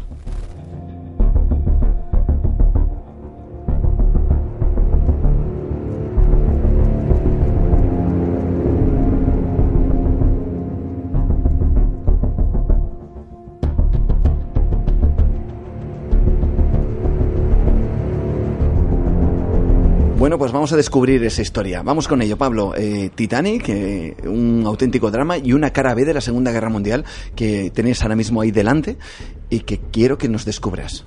Bueno, en realidad vamos a hablar de un barco alemán eh, que se llamaba Cap Arcona, que no sé Ajá. si a alguien le suena. La verdad es que no es, un- no, es una, no es una historia muy conocida, pero verán ahora que con el, con el dramatismo y la tragedia que ocurrió en aquellos momentos es difícil entender por qué, por qué no, se, no se sabe casi nada de esta historia, pero luego también vamos a entender por qué los aliados intentaron ocultarla, porque fueron realmente los aliados quienes intentaron que no se supiera más de esta historia. En el año, nos vamos a trasladar al año 45, ya Ujú. finalizando la, la guerra, y bueno, en ese año ya Hitler había renunciado completamente a, a dominar los mares con una potente flota. ¿no? En esos momentos la situación de los alemanes era, era caótica, era dramática, y básicamente, y básicamente ya lo que hacían era batirse en retirada. ¿no? Ni tan siquiera podría soportar ya esa guerra con los británicos intentando, intentando cerrar sus fronteras marítimas con los submarinos, con una batalla submarina. Entonces, el, último año de la contienda, el año 45 al que nos hemos trasladado, eh, la misión de la Kriegsmarine, es decir, de la Marina alemana, pues era bastante patético, porque ante el avance de las, de las tropas rusas por territorio alemán desde, desde el este, el, el ejército rojo, todo el mundo sabía las atrocidades que estaba haciendo en las poblaciones eh, de la Prusia Oriental. Atrocidades que, por cierto, luego no salieron a la luz, ¿no? A ra- a- de- Bueno, eh, pff, se ha intentado ocultar durante mucho tiempo, pero poco a poco se han ido sabiendo. Quizá algún cosas, día ¿eh? hablaremos de, de, de Sacrabé, ¿no? Porque siempre hablamos que la historia la escriben aquellos que, Que ganan. que ganan las, las guerras, ¿no? Y ocultan precisamente todos aquellos, vamos a decir, actos, desde luego, nada nobles que, que se producen en la guerra, pero precisamente por su lado, ¿no? Por supuesto, realmente hubo mm, cientos de miles de violaciones de mujeres alemanas, a niñas, a ancianas. La verdad es que arrasaban con todo. Y ante ese, ante ese pavor de la población alemana por el ejército rojo, ellos huían hacia el oeste, porque evidentemente preferían caer en manos de los aliados que en manos del ejército rojo. Evidentemente estaba claro que en manos de los británicos y de los norteamericanos la situación era completamente diferente, no tenían tanto miedo, ¿no? Es evidente. Entonces, en los puertos de Alemania, la gente se, se agolpaba eh, para intentar escapar a través del mar, ¿no? Y uno de estos puertos, como veremos, era el puerto de Lübeck, ¿eh? en, la, en la antigua Prusia. Eh, desesperadamente, pues la gente intentando huir se metía en cualquier barco, de cualquier manera, en las peores condiciones, y el tema era huir, escapar. Eh, en- aparte de, de la población que intentaba huir en estos puertos, también todavía seguían embarcando armas y material de guerra para Noruega, porque en esos, en esos últimos días de la guerra mundial Noruega todavía pertenecía a Alemania. Entonces había un poco, lo digo porque había un poco de caos en, en- en esos puertos, ¿no? Sí. Entonces, quiero decir que no es, no es por justificar luego la acción aliada, pero es verdad que había un poco de confusión en aquellos momentos. Em, la aviación aliada intentaba, digamos, este tráfico de armas que todavía existía, intentaba intentaba atajarlo y por eso hizo numeroso, numerosos ataques a, estos barcos. ¿no? Eh, la RAF se- sembró el pánico entre todos los alemanes que intentaban, eh, que intentaban escapar a- por el mar Báltico. Y nos vamos a ir hasta el día 3 de mayo de ese año 45, como he dicho, en la bahía de Lübeck, donde había anclados varios barcos. Eh, entre esos barcos estaba evidentemente el Cap Arcona del que estamos a- del que vamos es, vamos es el principal protagonista de nuestra historia. También estaba otro barco llamado el Deutschland. El Deutschland fue el primero en recibir eh, los torpedos de los eh, de los aviones eh, aliados y fue seriamente dañado aunque no consiguieron hundirle. Digamos, no hubo víctimas y en un, prim- en un primer ataque, digamos que no la tragedia no todavía no, no, no se llevó a cabo. Sin embargo, los aviones volvieron y sí que volvieron a volvieron a atacar y en este- y esta vez sí que dieron al Cap Arcona que ahora vamos a explicar un poquitín que era el Cap Arcona porque es tan Mm. importante este barco y a otro barco llamado el Tielbeck el Cap Arcona era un enorme barco de más de 200 metros de eslora que desplazaba más de 27.000 toneladas. Era, era un barco de lujo que había sido utilizado... mm, había un programa, en, en los alemanes tenían un programa de vac- vacacional que se llamaba Fuerza para la Alegría, que Ajá. consistía en que el gobierno alemán pagaba vacaciones o digamos o subvencionaba una especie como los viajes del inseso de ahora subvencionaba vacaciones para los trabajadores alemanes a un precio muy bajito entonces el Cap Arcona estaba dentro de este plan y los obreros alemanes con poco poder adquisitivo o clase media digamos pues podían embarcarse en el Cap Arcona y hacer viajes por Madeira por Brasil por el Báltico, por Italia, o sea, era un sueño, realmente gente de, de un poder adquisitivo relativamente limitado poder hacer estas vacaciones, pues, pues eh, es uno de los motivos por los cuales digamos que la población alemana estaba un poco a favor, ¿no? Sí. De, de Hitler, ¿no? Porque realmente a principio de llegar al poder, sí que ya lo hablaremos otro día, hizo cosas, pues un poco, pues para ganarse a la gente. Muy populista, vamos a Sí. decir, ¿no? Populismo. Bueno, pues el Caparcón estaba dentro de este plan. El Caparcón era un barco muy elegante, muy lujoso, tenía una silueta muy semejante al de Queen Mary, al británico Queen Mary, por eso le llaman el Queen Mary 2. Eh, mobiliario de excelente factura, tenía una suite real, tenía camarotes victorianos, un jardín, una pista de tenis, un gimnasio. Era un barco impresionante. Algo absolutamente impresionante y sobre todo para la época, ¿no? Para la época. Era, era el orgullo del Tercer Reich. Realmente era el orgullo del Tercer Sí. Reich. Durante su inauguración no se escatimaron, eh, eh, no se escatimaron eh, recursos y se hizo una gran, una gran ceremonia. Sí. Y entre los asistentes a la, a la inauguración, como muchas personalidades, había un as de la, de la aviación francesa llamada Pierre Klosterman, que era un, un héroe y un ídolo en aquel momento y asistió a, la inauguración de- del Cap Arcona. Bueno, pues el- en el año 39, en septiembre más concretamente, cuando empieza la guerra, Sí. el Cap Arcona pues, fue despojado de todos los objetos de lujo y se convirtió simplemente pues, en un barco que formaría parte de la Marina de Guerra, cumpliendo un servicio como barco de transporte de tropas. En la última fase de la, de la guerra sirvió para, tras- para transportar precisamente a militares y a civiles. Y cuando estaba en el puerto de Lübeck estaba precisamente cumpliendo esa misión, llevando a refugiados militares y civiles fuera de Alemania, por el Báltico. Eh, la RAF, como he dicho antes, ataca de nuevo, ataca al Tielbeck, que era otro barco que estaba con el Caparcona, y al Caparcona. Entre 30 y 40 cohetes impactan en estos barcos y consiguen hundirlos, a los dos. Eh, el Desland también al final le rematan y también le consiguen hundir. Los tres barcos hundidos. En muy pocos minutos, además. Ocurre que luego, unos días después, los soldados británicos llegan a la costa oeste de la bahía de Lübeck y descubren horrorizados que había 400 cadáveres en la playa. ¿Se trataba de qué se trataba? Pues de prisioneros que habían sobrevivido al hundimiento del Cap Arcona y del Tielbet, habían conseguido llegar a nado hasta tierra y habían tenido la desgracia de encontrarse con las Waffen SS y con los fanáticos de las juventudes hitlerianas. Estamos hablando de una tragedia ya en el mar, quizá producto evidentemente de esa guerra, un conflicto bélico que lleva al hundimiento de tres barcos y algunos de estos, eh, mm, bueno, pues eh, tripulantes sobreviven de, de ese bombardeo y cuando llegan a la playa su destino está marcado porque se encuentran precisamente con aquellos de los que quieren huir, ¿no? Efectivamente, se encuentran con ellos. Entonces, eh, los hombres y las mujeres habían sido asesinados de forma fría, eh, habían matado a niños, incluso algunos se veía que habían muerto niños a golpe de, de culata, de fusil. Y tan solo unos pocos lograron escapar. Y estos pocos que lograron escapar le contaron a los aliados lo que había ocurrido. Todas estas muestras de salvajismo. Era algo, había sido algo terrible. Y hay una anécdota muy curiosa que es que justo en el momento en el que el oficial británico mm, llamado Mills Roberts contempla atónito la masacre que se había llevado a cabo ahí en, en la playa, el mariscal de la Luftwaffe, Erhard Milch, se presenta con él con gesto altivo para ofrecer su rendición.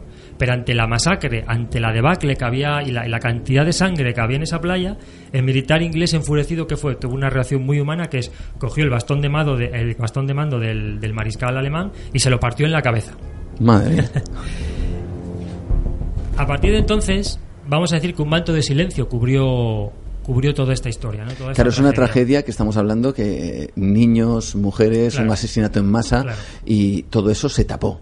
Todo eso se tapó porque el ataque al Cap Arcona fue realizado por los aliados. Todo hay que decirlo. Eh, sin embargo, durante, década- durante décadas, restos humanos han ido llegando a la, a la orilla, incluso hasta el año, a los años 70. Ujú. Fíjate, 30 años después de la tragedia. Es más, en el año 71 eh, llegó el cráneo de un niño y se, se encontró en la playa un cráneo, de, un cráneo de un niño. Y podría decirse, por decirlo de alguna manera, pues como si el espíritu de, de los que allí fallecieron, aquel fatídico 3 de mayo, Ujú. pidieran un poco que se aclarase definitivamente las circunstancias de aquella tragedia, ¿no? Eh, entonces, a partir de aquí, pues eh, se intentó investigar y se intentó aclarar lo que ocurrió realmente aquel 3 de mayo, pero los aliados siempre lo mantenían en secreto y ponían siempre un poco de trabas, ¿no? Porque ellos sabían que habían hecho algo que no estaba bien. En- Es un, es un lugar, además, donde nunca se, se llevaron flores, nunca se hizo ningún homenaje, no se pronunció nunca ningún discurso. Lo que sí hay es un pequeño monumento funerario que recuerda aquella tragedia, pero, pero sin más.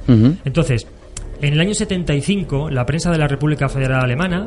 Vamos, a, vamos a, calmar un poquito toda la información, vamos a, ir poco a poco. Eh, estamos hablando de que este suceso tan terrible se, oculta, absolutamente. Los aliados, que evidentemente son los responsables mm. de toda esta tragedia, que recordamos que muchas de las, de las muertes también fueron por parte de aquellos que hoy en día están sobre todo considerados en las películas, en los libros y, en, y mucha de la imagen que nos ofrecen como los buenos de, esa escena, los liberadores y los salvadores, cuando detrás de sus actuaciones había muchísimo crimen impune y unas auténticas barbaries. Por supuesto. Y ocurre algo en el año 1975. Sí, que la prensa alemana, de la República Federal Alemana, pues comienza a publicar una serie de artículos, sacan otra vez este tema a la luz y se empiezan a verter una serie de dudas sobre la necesidad de bombardear aquellos barcos, porque la, la guerra prácticamente estaba acabada, hablamos del 3 de mayo, la guerra acabó el día 8. Entonces se acusaba a los aliados de que eran conocedores de que aquellos buques transportaban prisioneros procedentes de campos de concentración y cuál fue el motivo de que, de que fuera bombardeado. ¿no? Eh, vamos a decir que, que un poco la situación en aquellos días caóticos fue así. En la bahía de Lübeck estaba un barco llamado el Athens. En el Athens se embarcaban los prisioneros para llevarlos al Caparcona, que estaba ya. Hmm, era un trasbordo, ¿no? Eso, era un trasbordo. Entonces, el Athens estaba encargado de llevar a los prisioneros al Caparcona y al Tielbe. Pero el capital del Caparcona se negó porque ya había 4.000 prisioneros en su interior, que esto es algo que al principio no se sabía. 4.000 prisioneros. Y él dijo que no metía más. Le obligaron a seguir metiendo gente y el hombre, ante la amenaza de muerte, siguió metiendo gente.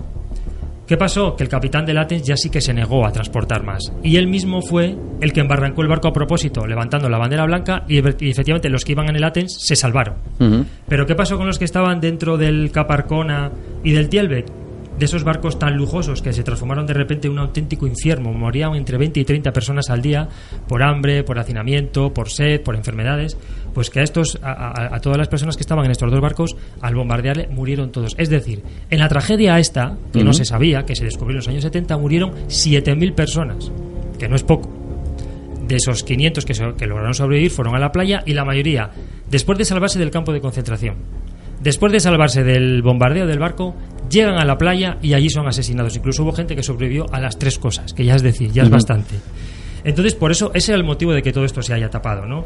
Al final hablamos de 7.000 muertos, que era una auténtica barbaridad. Podemos decir como curiosidad, entre comillas, que entre aquellos pilotos de la RAF se encontraba una persona que he nombrado anteriormente, que era Pierre Klosterman, que era el famoso as francés, pues qué curioso, él estuvo en la inauguración del barco y luego él participó directamente en su destrucción. el famoso as francés. As francés, eh, que estuvo en la inauguración. Vale, ese, ese, ese nuevo personaje que hemos añadido, eh, eh, quizá para que la gente conozca un poquito a quién nos referimos. Era a Pierre Klosterman, era un as de la, de la aviación francesa que, como dije en un principio, estuvo en la inauguración lujosa del barco y qué casualidad que luego posteriormente estuvo también en su destrucción, porque fue uno de los que bombardearon el, el, barco. Eh, bueno, pues todo esto estuvo tapado durante muchos años, pero poco a poco se han ido descubriendo cosas, pero aún existe, existen muchas dudas. Y ya para acabar con el tema del Caparcona, digamos que, claro, los británicos, como hemos dicho, responsables de mil muertes, no es difícil asumir todo esto, ¿no? Pero de todas formas, eh, ¿cuál fue el motivo por el cual se embarcó a estos prisioneros en, el Caparcona y en el Tielbe? cuál era el plan de los alemanes? ¿Llevar este barco a alta mar y allí hundir las naves? Es decir, eliminar todo rastro de los campos de concentración para que no hablaran y no contaran las barbaridades cometidas en los campos de concentración. ¿Cuál era el objetivo? ¿Llevarles al mar, hundir los barcos con los prisioneros dentro? Mm. ¿Eso era el objetivo? Puede ser. Hay un, hay un testimonio de un superviviente de Latens que dice que en las bodegas había mucha comida, había azúcar, arroz, harina. ¿Cuál era el motivo de llevar este cargamento? ¿Si realmente los iban a matar? ¿Quizá iban a negociar con ellos? Era para negociar con los aliados una posible salida y un cambio de prisioneros para salir un poco airosos de todo este tema. Pues la verdad es que hay muchas dudas respecto a este tema. No hay muchas, hay muchas dudas, hay muchas cosas que no se pueden saber todavía. ¿Por qué? Pues porque hasta el año 2045 no se van a no, se, van a resolver. No se va a resolver. estamos hablando de eh, toda una trama que todavía no, se desconoce. No se sabe por qué se, llevaron a tantos prisioneros en esos barcos. ¿Cuál era el motivo de llevarles a alta mar? Pero claro, lo que comentas, ¿no? Qué curioso, si es para acabar con ellos, ¿por qué llevar tantos víveres, ¿no? Tanta comida. La, la, la opción más aceptada, realmente la que más se acepta, es la de que se pretendía ir a alta mar, hundir los barcos con todos los prisioneros Mm. para que no hablaran. Pero bueno, es una suposición. Y hasta el 2045 no se va Eso a saber es. la O sea, verdad. todavía quedan 30 años, una barbaridad. 30 años para conocer eh, Eso es, la verdad. eso es. Va a tener que pasar un siglo completo para Efectivamente, sí, justo 100 años, claro. la verdad de, de todo este asunto. Caparcona.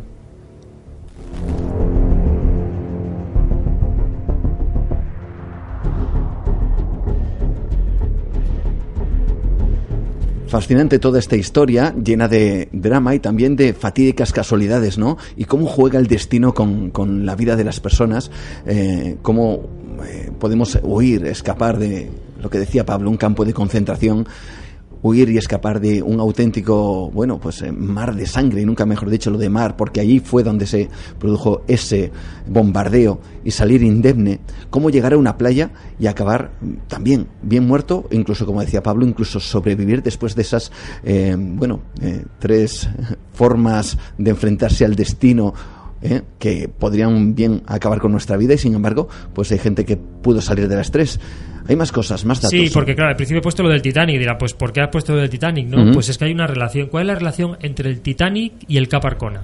Pues eh, el trozo que hemos escuchado al principio es un trocito de una película que se llamaba Titanic, que fue rodada en el año 43 en Alemania. Es decir, los nazis hicieron su propia versión del hundimiento del Titanic.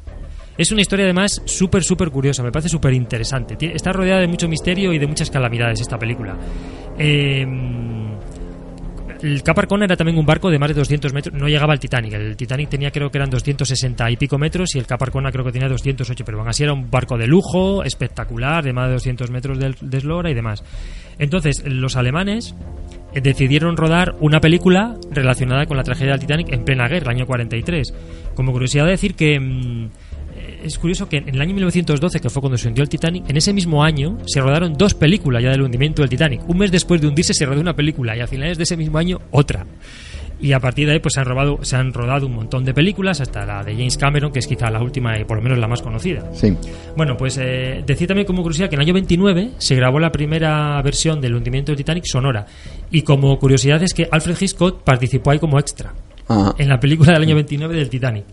Bueno, eh, pues decir que la Alemania nazi el año 43, por mandato del doctor Joseph Goebbels, el ministro de propaganda, se rodó una película relacionada con el hundimiento del Titanic. ¿Y dónde se rodó? Pues en el Cap Arcona. Es decir, el Cap Arcona hizo del Titanic. se utilizó el, es. el Caparcona para hacer de Titanic, De Titanic. en esa película alemana Eso es, los, los dos tuvieron un final realmente trágico por diferentes maneras. Fíjate además que el hundimiento del Titanic es muy famoso, que fueron 1.500 personas y estamos hablando del que el Cap Arcona ha morido más de 4.000. Qué Y el cu- Cap Arcona no lo conoce nadie. Qué curioso el destino, cómo puede dar esos vuelcos y cómo puede hacernos casi eh, hacer de, de- de- de adivino, ¿no? Con, con ciertos, ciertas tragedias. Es cómo muy se la utiliza relación. ese barco Mm. para conmem- no conmemorar, pero sí eh, para utilizarle Mm. en, eh, en el recuerdo de una auténtica tragedia como fue el Titanic y cómo ese barco utilizado en esa tragedia también vive la suya, pero mm, quizá... eh, Multiplicada por tres. Multiplicada efectivamente por tres y por, por, la, por la tragedia además añadida de la guerra, ¿no? Pues fue una película que en aquella época tuvo muchísimo presupuesto, eh, efectos especiales, fue- vamos, fue una, digamos, una superproducción producción de la época. Incluso a marineros auténticos reales eh, formaron parte del, eh, participaron en el, en el rodaje. El guion, ¿por qué se grabó esta película? Dirá, pues qué necesidad tiene de grabar una película sobre el Titanic año 43, en plena guerra. Pues como era propagandística, pues es Ujú. que el guion hacía referencia a que los ingleses eran un atajo de cobardes y de borrachos y que los alemanes que iban en el barco eran los auténticos héroes que se enfrentan al desastre. Es un alemán el que avista al iceberg y el tema principal de la película pues gira sobre todo a la deshonestidad de los propietarios del Titanic, porque se enfrentaban a una crisis financiera y sobre la ineficiencia también de los marinos británicos que no supieron afrontar el choque de, de forma adecuada. Pero claro, había un primer oficial del buque que, qué casualidad, era alemán, y él sí se enfrenta a la situación y sabe cómo llevarla. Según el argumento de la película, pues la compañía naviera eh, tenía como objetivo batir el récord de velocidad para hacer que las acciones del barco subieran. Entonces, el primer oficial, que es el alemán, manda a reducir la velocidad, pero no le hacen caso. Entonces chocan con el iceberg y se hunden. Los pasajeros de primera clase se muestran muy arrogantes, muy prepotentes, son unos cobardes, quieren salir, pero Petersen, que es el comandante alemán, pues se muestra valientes, eh, quiere ayudar a, los más desfavorecidos del barco, quiere organizar la salida en los botes salvavidas. Total, que él, él logra salvar a un montón de pasajeros, incluidos a una niña. Mm. Entonces la película termina con un juicio en el cual pues Petersen dice que los culpables son realmente los británicos, no le creen y le acusan a él y demás. Bueno, como eso es toda una propaganda, una patraña.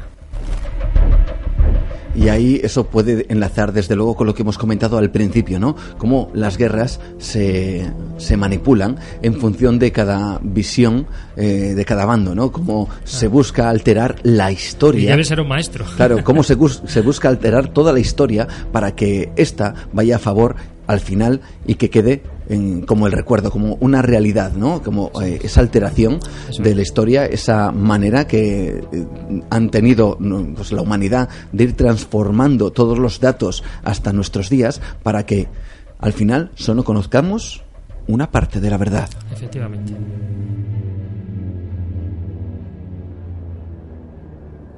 ¿Algo más que añadir, Pablo? Sí, en la película hay una intrahistoria, porque es muy interesante la película. Tiene dos directores. El primero fue Herbert Selping. Eh, pues Herbert, Her- Herbert Selping, todos los nazis sabían que confraternizaba con los británicos. Ento- Entonces, durante el rodaje criticó mucho a la Wehrmacht.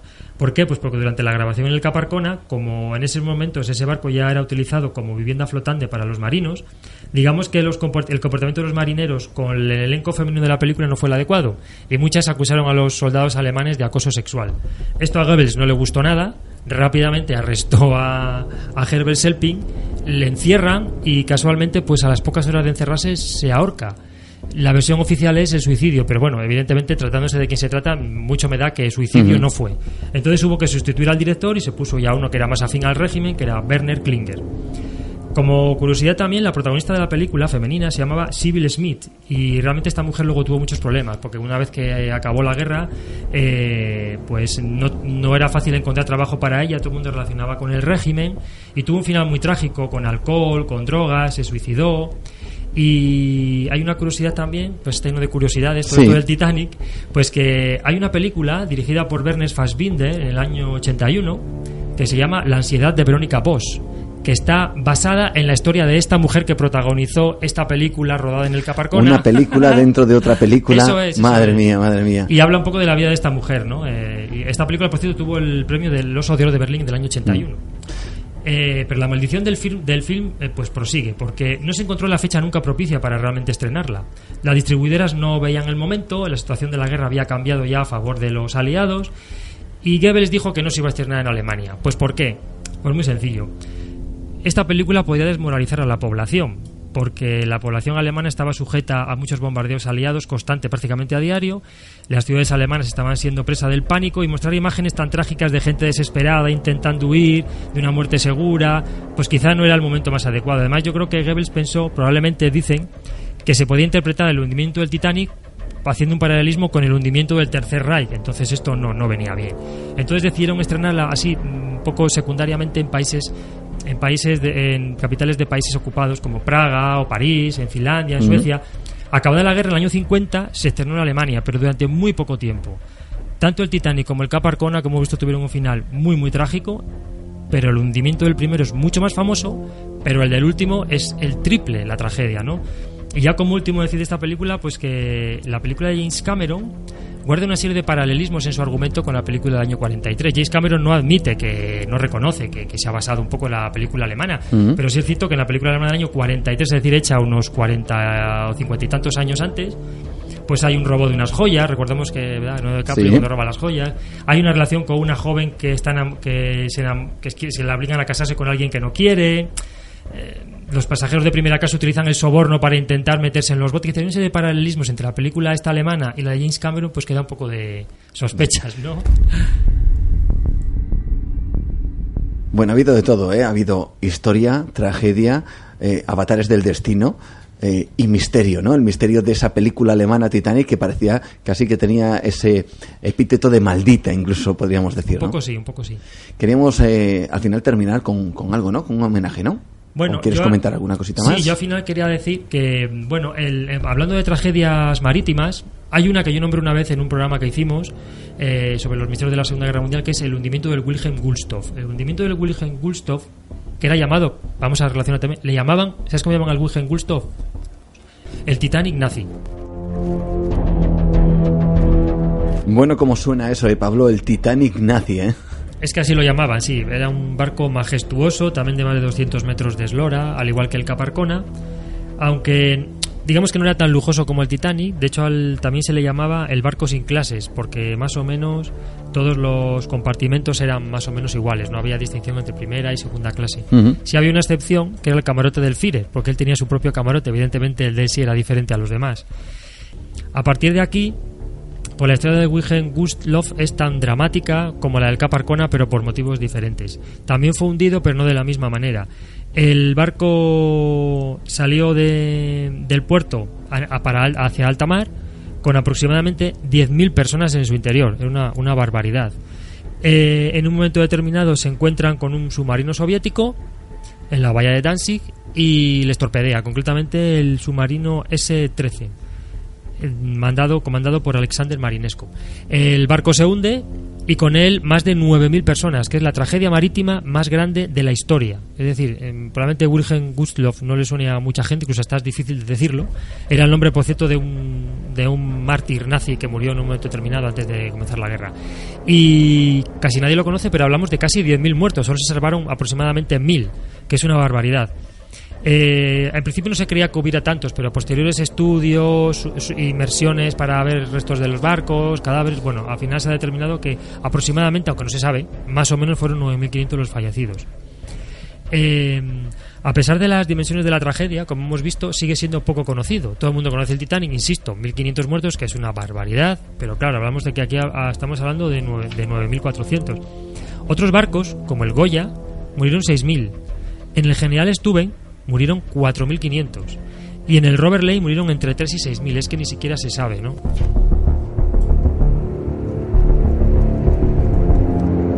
Historias, como digo, de las cuales se sabe muy poco y de las cuales apenas ha trascendido pues información hasta que poco a poco, por ejemplo, en este caso de, ese barco, que hasta los años 70, pues no se removió un poquito toda esa historia.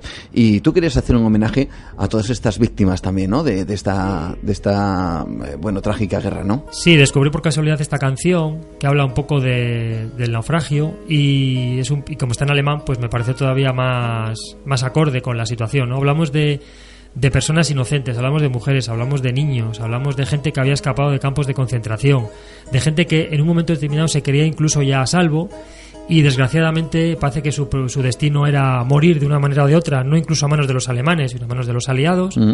Y al final hablamos de miles y miles y miles y miles de personas que no tuvieron su homenaje, no tuvieron su reconocimiento, su recuerdo, y son cosas que se han intentado ocultar. A mí me parece muy triste. La historia a veces eh, tiene estas cosas y a mí me, apetecía mucho hacer un homenaje a todas estas víctimas inocentes del final de la guerra, porque recordemos que fue en los últimos días de la guerra. Spürst du das nicht?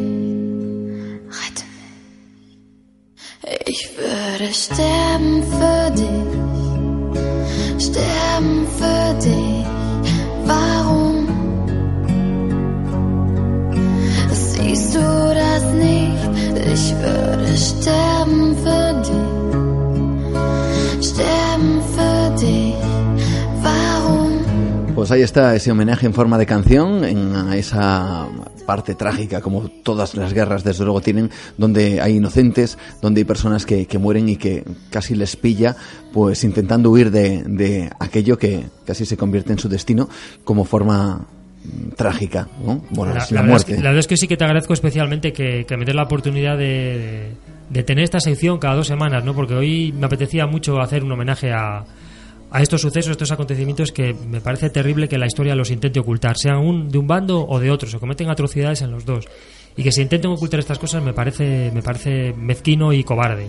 Y por eso te agradezco de verdad que me dé la oportunidad de, de poder comentarlo una noche como esta. Pues en esta noche lo comentamos y, y habrá que esperar hasta el año 2045 para descubrir la verdad de todas estas cosas que hoy estamos comentando aquí en Nueva Dimensión. Gracias Pablo por estar con nosotros esta noche. Gracias a ti, gracias.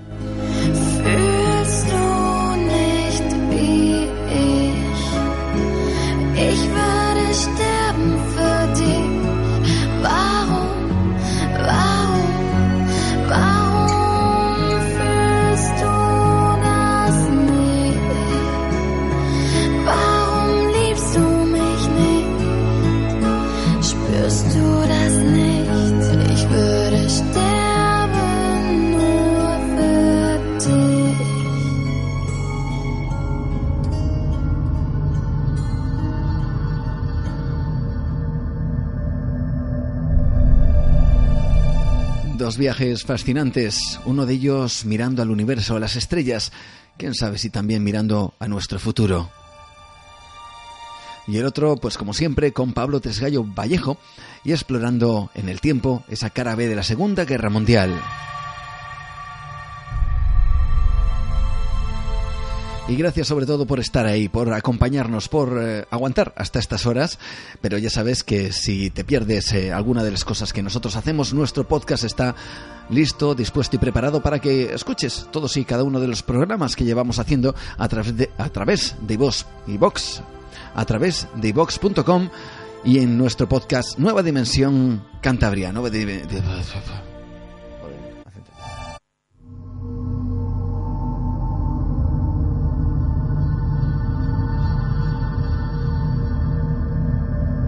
Esta noche hemos tenido la oportunidad de viajar, de viajar al universo, al cielo, a las estrellas, y quién sabe si a nuestro futuro no sabemos si más cercano o más lejano. También, por supuesto, en el tiempo que acabamos de escuchar con Pablo Tresgallo Vallejo y esa cara B de la Segunda Guerra Mundial.